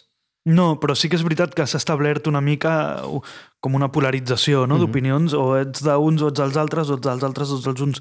El tema del treball garantit o garantitzat, sí, com es digui, sí. jo crec que també és un, una mica una mala concepció de, sector, de determinats sectors de l'esquerra. En algun moment, que es pot, es pot datar, no? és després de la, segon, de la Revolució Francesa i al principi del, de la tradició sindicalista moderna i del socialisme utòpic, diguem-ne, es va transmutar el que era el dret de l'existència de Robespierre, com hem parlat abans, al dret al treball. I, diguem-ne, els textos els drets moderns, els, text, els textos jurídics moderns ja no parlen de dret d'existència, perquè és un llenguatge que va desaparèixer de la discussió política i, i jurídica, i es va transmutar amb el dret del treball. Clar, això és molt diferent. O sigui, s'entenia que el treball és la, el mitjà pel qual es garanteix l'existència. Bueno, podem acceptar que en un món en el qual hi hagi treball remunerat eh, per tothom, pogués ser així, però la qüestió és que, en fi, poquíssimes vegades i en poquíssims llocs s'ha arribat a, a, a ple, a, a, al pleno empleo, no?, que es diu. Mm. I, de fet, a l'estat espanyol, no recordo bé, però crec que només quatre vegades amb els darrers 30 i pico, 40 anys hem baixat del 10% d'atur. Vull dir que mm, qui digui que aquí podem arribar no, a, a una ocupació plena, en fi, eh, hauria de mirar una mica... I de fet, tendim a lo contrari, no? amb la, amb la digitalització, contrari, robotització... No? Llavors jo crec que la proposta que és del, del pleno empleo és eh, d'autor, diguem-ne, d'aquesta concepció de l'esquerra clàssica, molt treballista, d'aquesta mala idea marxiana de que el treball et, et, et, et dignifica com a persona. Eh, en fi, coneixo poques feines que dignifiquin com a persona i no, més... No, és que el fet de dignificar més... és, és algo que, bueno, me pareix que donaria per a una altra gran conversa. Sí, sí, perquè... no, i això han corregut, en fi, no ho resoldrem ara, no? però no, no, no. tots els grans pensadors i tal uh, hi han reflexionat llargament, no? En el, amb el que les virtuts personals i tal s'adquireixen amb la disciplina i tal que porta al món laboral, no? i fill treballa, etc etc. no? Cultura de l'esforç. La cultura de l'esforç, del mèrit, no? tot, tot això. Jo no nego eh, que existeixi, que pugui ser beneficiosa, però que no necessàriament ha de passar per la participació laboral, més encara en uns mercats de laborals tan draconians i tan, destros, i tan desastrosos com els que coneixem avui en dia, particularment la gent jove, particularment les dones i particularment la gent, la gent no vinguda. No? Llavors, la proposta que està el treball garantit, en fi, mm, me l'he mirat, me l'he llegit de diversos autors i tal, jo no veig per on agafar-ho. Qui decideix quines feines, quins sectors s'han de crear? Qui decideix quin és el salari? Seria un salari decent? No seria un salari decent? Uh, qui decideix qui ocupa cada una de les posicions? Perquè, miri, jo he estudiat i vostè m'ha donat beques d'estudi i tal per estudiar, no sé, sociologia i ara vostè em fa anar a treballar de, de tallar llenya al bosc perquè el sector verd és el que és... Mm, jo no vull treballar d'això. No? En fi, o sigui, jo m'he format durant 20 i pico... En fi, m'apareixen moltes contradiccions, sobretot les de viabilitat econòmica i de justificació normativa, que veig insalvables. No? Uh, llavors, això per una banda. I sí que és veritat que s'ha donat una mica aquesta, aquesta mm, polarització, diguem-ne, d'opinions, no? Tot i que jo crec que bueno, no, no, no, no és necessari, diguem-ne...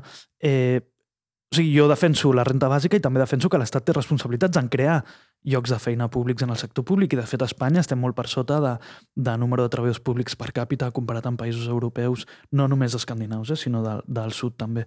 Amb la qual cosa jo crec que l'Estat, perquè hi hagi renta bàsica o no n'hi hagi, no li hem de deixar d'exigir que creï eh, noves places. No? Dit això, el tema de rentes mínimes o rentes garantides. Bé, uh, eh, podem discutir qüestions morals i normatives, si ens semblen justes o injustes i tal, però és que només fa falta agafar l'evidència empírica i portem 40 anys de rentes mínimes i són un desastre. O sigui, l'evidència el que ens diu és que la capacitat, diguem-ne, de mitigar la desigualtat, l'índex de Gini, el famós índex de Gini de les rentes mínimes, és, és, és molt petit. I sobretot en un país com Espanya, que és profundament contributiu. O sigui, l'estat del benestar espanyol funciona, sí, funciona, mentre contribueixis via impostos laborals. Si no, estàs perdut. O sigui, de fet, us diré, el 80% de la reducció de la desigualtat de l'índex de Gini eh, a Espanya, avui en dia, es deu bàsicament a, la renta, a les pensions d'atur i d'atur. Tot el resta de polítiques públiques, de transferències públiques en espècies o en cash, ajuden a mitigar només el o sigui, del 100% de la reducció de l'índex de Gini, només el 20% redueixen. No? Què vol dir? Que el nostre estat del benestar relativament funciona, relativament és generós, però relativament funciona i és generós mentre hagis treballat el mínim per tenir atur i jubilació. Si no, estàs totalment desprotegit. No? Doncs això la primera consideració, que per més rentes mínimes que posem i per més bé que funcionin, la seva capacitat, la seva l'elasticitat que tenen de mitigar la reducció de desigualtat és ja és limitada d'entrada. Després, amb el famós ingrés mínim vital que, que es va posar en marxa ara fa un any i poc, al maig del 20, eh, ja d'entrada han nascut molt, molt, molt, molt, molt limitat. O sigui, el, govern, el mateix govern espanyol estima que hi ha vora 11 milions de persones en risc de pobresa a Espanya. És una barbaritat, no? Per, per, diguem-ne, per, per el PIB que té Espanya som el tercer país més desigual de la Unió Europea després de, de no sé, recordo si Lituània era de Lituània i Letònia, no? Mm. Vull dir, és algo falla molt gros aquí, no? Eh, hauríem d'estar, no sé, recordo malament, som el cinquè país a nivell de PIB, no pot ser que siguem el tercer país més desigual, no? En qualsevol cas, 11 milions de pobres que diuen les estadístiques oficials i l'ingresso mínim vital, que en teoria és una renda pels pobres, ja està destinada només a 800.000 llars o 2.300.000 persones. Vol dir que estem excloent ja de facto pel propi disseny a prop de 8.500.000 persones. Aquí entra el que parlàvem abans eh, dels falsos negatius, no? De que... Aquí entren els falsos negatius i els falsos positius, és a dir, que hi ha gent que fa trampes i menteix amb els formularis i fa veure que és mereixedora d'aquesta renta quan en realitat no ho és, i sobretot el problema real, moral i econòmic que suposen els falsos negatius, els falsos negatius, és a dir, que hi ha gent que realment hauria de ser perceptor d'aquestes rentes i que per mil problemàtiques administratives, informatives, en fi, de mil raons, queden exclosos d'aquestes rentes. això no passaria amb la renda bàsica universal per, pel fet de ser universal i incondicional. Correcte. Bueno, eh, ja com última part de, de la conversa, Bru, eh, quins, després un poc de, no sé, de, de els vostres projectes de recerca amb el BM Income, eh, quins han sigut els vostres següents passos? perquè suposa que bueno, en recerca tots sabem que no s'acaba mai, no? que el fet de que tu tinguis uns resultats mm -hmm. eh, t'obri noves portes, noves finestres, eh, mm -hmm. noves preguntes... Mm -hmm. Això per un, per un costat i pel tema de la, de la renda bàsica universal, tu com a, per un costat com a científic, eh, com a activista, com a... Eh, mm, també bueno, has, has format part del, del moviment comunista. Eh, creus que el, el, en un futur pròxim podrem posar en pràctica aquesta renda bàsica universal? Podrem però no voldrem? Uh -huh. com, com veus la situació actual? A veure, els nous passos...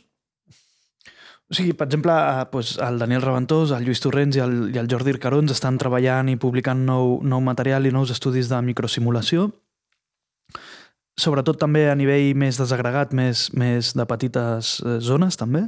Eh, per exemple, tenen coses fetes, no sé si ja publicades, crec que encara no, a nivell de l'impacte que tindria una renta bàsica en una ciutat com Barcelona, per exemple, que això és molt, molt interessant, i també l'efecte redistributiu entre homes i dones, que això és, fins on jo sé, i crec que sé una mica, no s'ha fet encara i és molt, és molt interessant. O sigui, no només la redistribució entre rics i pobres, o entre zones riques i zones pobres, sinó entre homes que són més rics i dones que són més pobres de forma agregades. Això per, diguem-ne, per la part més de recerca, per entendre'ns. Um, I dintre del que és, diguem-ne, la nostra entitat, la nostra associació. A nivell ja inter europeu i internacional, cada cop hi ha més grups de recerca, més projectes de recerca finançats, més publicacions, més llibres sobre renta bàsica, sobre els experiments, sobre la renta bàsica, etc etc i més workshops i congressos i aquestes coses que fan els acadèmics que els agrada molt. Vull dir que es nota que s'està movent sí. molt, molt la cosa i va a més. Uh, llavors, amb la part real, diguem-ne, no només de, de recerca acadèmica purament, amb la part real, dos qüestions molt ràpides, uh, que no estan directament vinculades amb el Bemincom, però bueno, uh, bé, no sé si sabeu, però la Generalitat de Catalunya ha creat fa un mes i mig, ha, ha creat una oficina per pla pilot de renta bàsica a Catalunya. De fet, era un dels acords que hi havia en la investidura de govern entre CUP i Esquerra Republicana de Catalunya, que, per qual l'Esquerra es comprometia a, a, a aprovar un experiment d'aquest tipus, ja no només a Barcelona, sinó a nivell de tot, de tot el país. Llavors, això com es concreta? Això es concreta que s'està acabant de crear ara l'oficina, està acabant de conformar el tema de recursos humans. Durant tot aquest any 2022 21, el que queda i 22, ens dedicarem a fer estudis prospectius, a demanar informes. Allí, allí. Jo estic com a assessor ara okay. per l'oficina i estaré durant uns, durant uns mesos. Um, llavors, tota la part prospectiva, diguem-ne, doncs farem jornades, publicacions, estudis, uh, de previsions, etc etc. de tal manera que estem calculant que en un any, és a dir, el novembre, desembre del 2022, puguem ja començar l'experiment. Això vol dir començar a pagar a la gent. En aquest cas, l'experiment això és una mica primícia, uh, estem parlant que si tot va bé i segueix endavant, que és molt suposar, tal com va la política a Catalunya, Però si tot va bé, estem parlant de l'experiment més gran del món, amb 5.000 beneficiaris, eh, i estem parlant d'una quantia eh, que ronda el llindar de pobresa, són 900, 947 euros per mes. Vull dir que no està malament. L'únic experiment d'aquesta magnitud és el d'Ontario, del 17 al 19, que era amb 4.000 persones, repartides en tres poblacions, però es va cancel·lar abans d'acabar el primer any, perquè van haver eleccions, va guanyar el Partit Conservador i van cancel·lar unilateralment el, el projecte. O sigui, van interferir en la llibertat dels, dels habitants de forma unilateral. Ah, llavors, el de Catalunya estem dient que seria, probablement, serà el més gran. Estem parlant de 5.000 beneficiaris, potser són més i tot, no vull fer cables, però potser estem parlant de 7.000, 7.000 i pico, perquè, uh, bé, per diferents afectacions pressupostàries al disseny, um, si dues persones dintre una mateixa llar reben la renta bàsica, són escollides, el que faríem era simular l'impacte fiscal. Llavors, que tindria una renta bàsica de debò.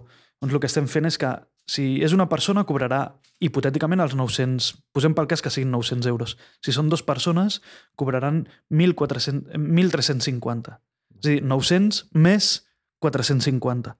Sí? O sigui, la segona persona cobraria la meitat. Per què? Perquè s'entén que hi ha una economia d'escala dintre les llars i, home, si tens una llar de 6 persones, clar, 6 per 9 són 5.400 eh, euros, són molts diners que fa infinanciable una renta bàsica. Llavors faríem una escala d'equivalència. Tants membres, cada membre addicional és una part proporcional del 100% del valor, amb la qual cosa podríem maximitzar el número de persones beneficiàries de l'experiment. Llavors, també lo interessant i el que, fa, el que faria diferent aquest experiment no només la quantitat, no només el número de persones, sinó també el fet de que no serà un estudi com el de Barcelona aleatori controlat, d'aleatòriament escollir unes quantes persones disperses pel territori, sinó un estudi que es diu de saturació. Escollir una població determinada, un barri, un poble, un municipi, i, i, i experimentar amb el 100% de la població d'aquella població. De tal manera agregat, que a l'efecte agregat. Això hi ha molts pocs experiments que ho hagin fet uh, i és molt interessant perquè si fem un experiment normal com s'ha fet fins ara, amb molta probabilitat podem encertar les hipòtesis. Per què? Perquè ja sabem que si la gent pateix pobresa, si li donem diners, els problemes associats a la pobresa tendeixen a desaparèixer. Això és bastant obvi, esperable. No? Però clar, i això ja sabem que una renta bàsica tindrà bons resultats. En el cas d'implementar-la tindrà bons resultats en aquest sentit. El que no s'ha comprovat és l'efecte de la universalitat. És a dir, de quan tota una població... Clar, no podem fer-ho tot Catalunya, no? El que podem fer és simular què passaria si es fes a tot Catalunya en un municipi. Podem simular la universalitat dintre un municipi. Això també té les seves limitacions, perquè... I la gent que viu al municipi del costat però treballa allà? En fi, hi ha molts peros. Però uh, sí que ens podria donar informació, resultats interessants a nivell agregat. Eh, què passarà amb el consum en aquell, en aquell municipi? Què passarà amb la mobilitat? Què passarà en el sector immobiliari? Què passarà en el sector de restauració i a l'educatiu? El fet de que tot, de cop i volta totes les famílies tinguin més recursos farà que els, tots els fills i filles, perquè ja sabem que els resultats acadèmics no són una qüestió individual, són una qüestió agregada, farà que millorin de forma agregada a, no sé, qüestions de gènere, Després també qüestions institucionals. Què passarà amb els serveis socials municipals d'aquell municipi? Reduiran no? l'afectació que tenen i les càrregues ingents que tenen d'això? Què passarà amb les queixes al, al, a l'Ajuntament d'aquell municipi? No? En fi, hi ha moltes variables que no han comprovat cap dels experiments que s'han fet fins ara, o molt pocs, i que creiem interessant, i per tant vam començar dient, bueno, farem un experiment aleatori, controlat i tal, i en molt poc temps vam anar canviant d'opinió i ara sembla que el, que el disseny va per aquí. Llavors, això és com el que passarà una mica a Catalunya amb aquest futur. A nivell general, i ja per concloure, la meva opinió és que d'alguna forma o altra tindrem algun tipus de renta bàsica a la majoria de països eh, europeus o rics. Segurament serà una quantia reduïda, eh, segurament no serà per tota la vida, sinó serà per un, durant un temps. Eh, segurament igual hi ha alguna petita condició que s'haurà de fer, o, no? no serà incondicional del tot, però les condicions seran molt, molt tènues. Per què dic això? Perquè l'estat del benestar, tal com el coneixem, no, no funciona i cada cop funciona pitjor. I els governs, inclús governs neoliberals o governs de dretes, jo crec que a poc a poc se n'estan adonant. El mercat laboral no funciona com funcionava abans eh, cada cop hi ha més atur i atur de llarga durada i, per tant, el mecanisme redistributiu de la feina, del salari, impostos, serveis, no? aquest cercle virtuós, ja no funciona com funcionava abans, si és que en algun moment va funcionar bé. Llavors s'ha de buscar alguna solució. La forma més eficient i eficaç és una renta bàsica o un sucedani de renta bàsica. Llavors jo crec que no tardarem gaire en veure alguna cosa similar. Ja et dic, no serà una renta bàsica amb totes les... No? amb majúscules com estàvem defensant ara, potser quantitat, temporal, eh, etc etc, però tendirem, Un petit pas endavant serà. tendirem cap aquí, jo crec segur, i en el nivell, en el cas espanyol, no vull vaticinar res, però jo crec que el que més punts té per implementar-se primer, diguem-ne, com a un pas gradual, és una renta bàsica pels infants, perquè és la població que més taxes de pobresa té, més que la gent gran, i particularment a Espanya, i, i és un col·lectiu que jo crec que tindria poques reticències polítiques. O sigui, Clar. crec que ningú votaria en contra una renta bàsica per criatures, ni tan sols Vox, perquè hi ha algú que moralment ens fa pensar que les criatures mereixen tot. No? Llavors, els grans no, perquè són uns ninis i un d'aprofitat, però els nens sí. Llavors, jo crec que si pensem en una renda bàsica gradual, la cosa pot anar per aquí. Un, en algun dels textos o articles, ja no recordo quin, que he llegit últimament, sobre la renda bàsica, N'hi ha molts. sí, eh, alguna de les idees que comentàveu era que en lloc de mm, donar una, una renda mensual, la idea aquesta de donar-ho com tot en un, en un pilot. Hmm. Bàsic grant, no? Es diu això, Vale. una... Uh, No ho recordo bé, per això t'ho pregunto. assignació bàsica, es diu. Sí. sí.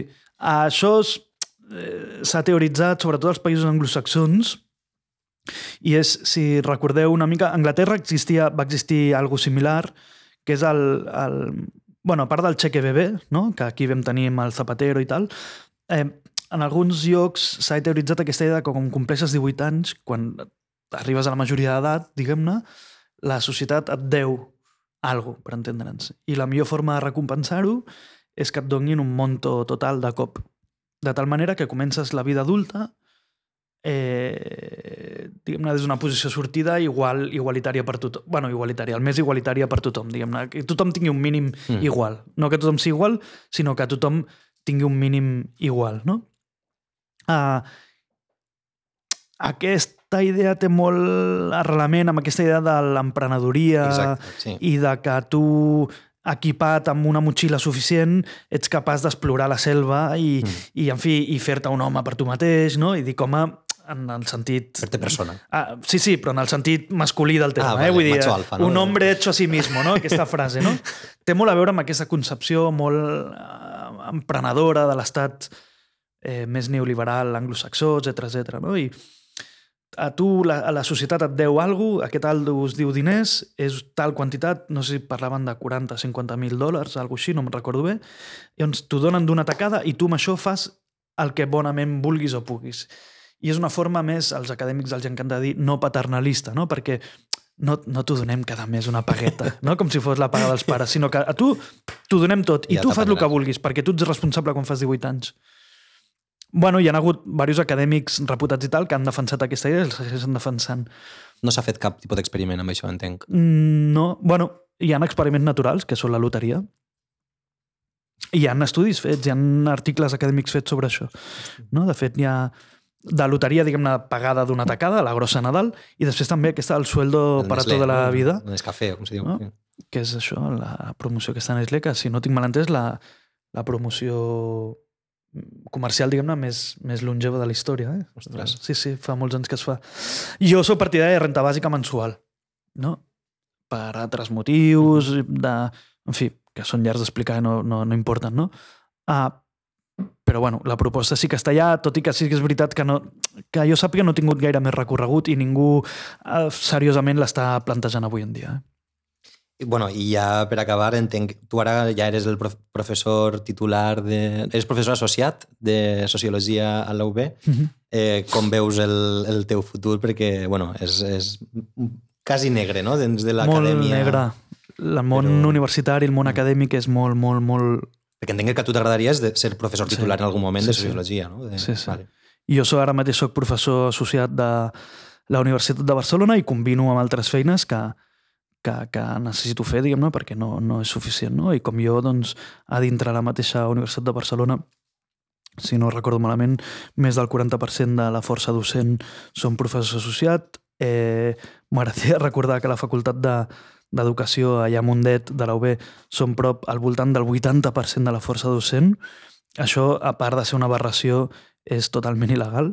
Uh, llavors hi ha una lluita des de fa molts anys per regularitzar i per dignificar les, les condicions de treball de, dels col·lectius d'investigadors i de, d'investigadors i investigadores i professors de les universitats, en particular dels associats.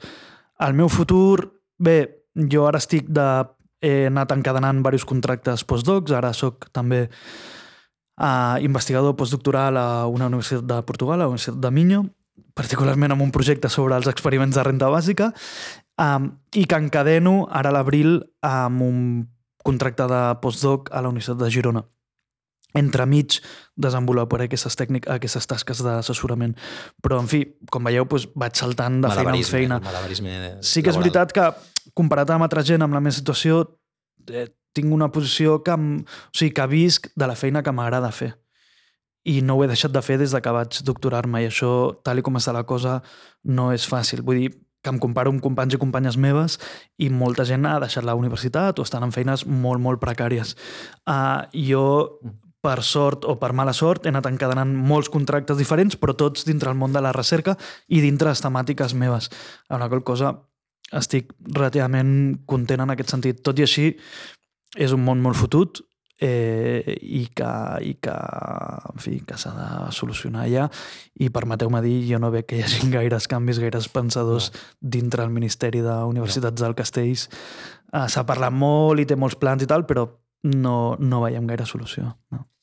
Bueno, pues, Bru, esperem que tingues molta sort mm. eh, de cara al futur, que pugues arribar a ser dins de no molts anys ja professor titular, que te tregues una bona plaça de funcionari, eh, que pugues seguir ensenyant a molts alumnes de sociologia eh, les teves idees i que estem molt contents que hi hagi científics que, que fan recerques per a millorar la societat i mm -hmm. no una recerca simplement pels beneficis de, de grans corporacions o, mm -hmm. o el que siga.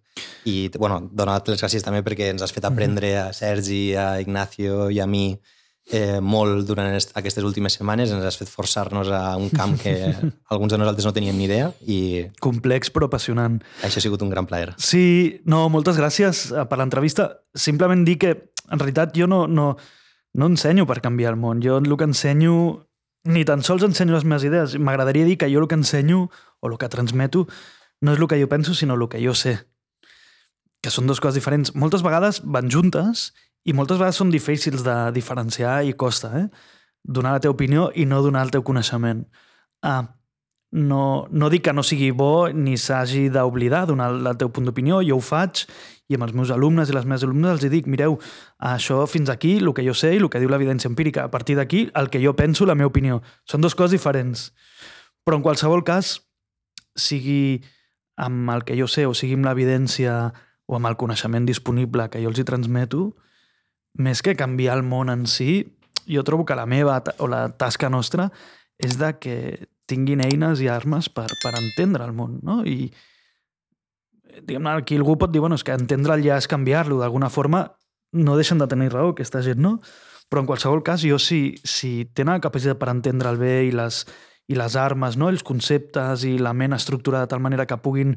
En fi, que llegeixin un diari i sàpiguen què els estan dient i no estiguin enganyats a la primera, jo amb això ja em conformo. Si amb això aconseguim que es mogui una mica el món o la seva realitat més immediata, doncs ja, en fi, cum laude pa todos i cap a casa. Però això, moltes gràcies Però, per vosaltres. Moltes gràcies, Bru. Molt bé. Significatiu. Té valor. Té valor, té valor. I si no, bueno, pues mira, l'experiència, perquè ha sigut molt xulo. I, si no m'equivoco, esteu al mateix grup de recerca, no? Sí. Vale.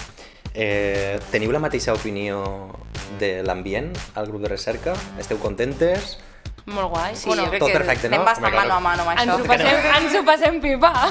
Clar, també et dic és que compartim despatx eh, i, claro, Holgorio. ja ens has vist que les dues parlem bastant. Un altre dia, per privat, ja parlarem i ja, ja podeu rajar Ja te contaré. Sí, sí.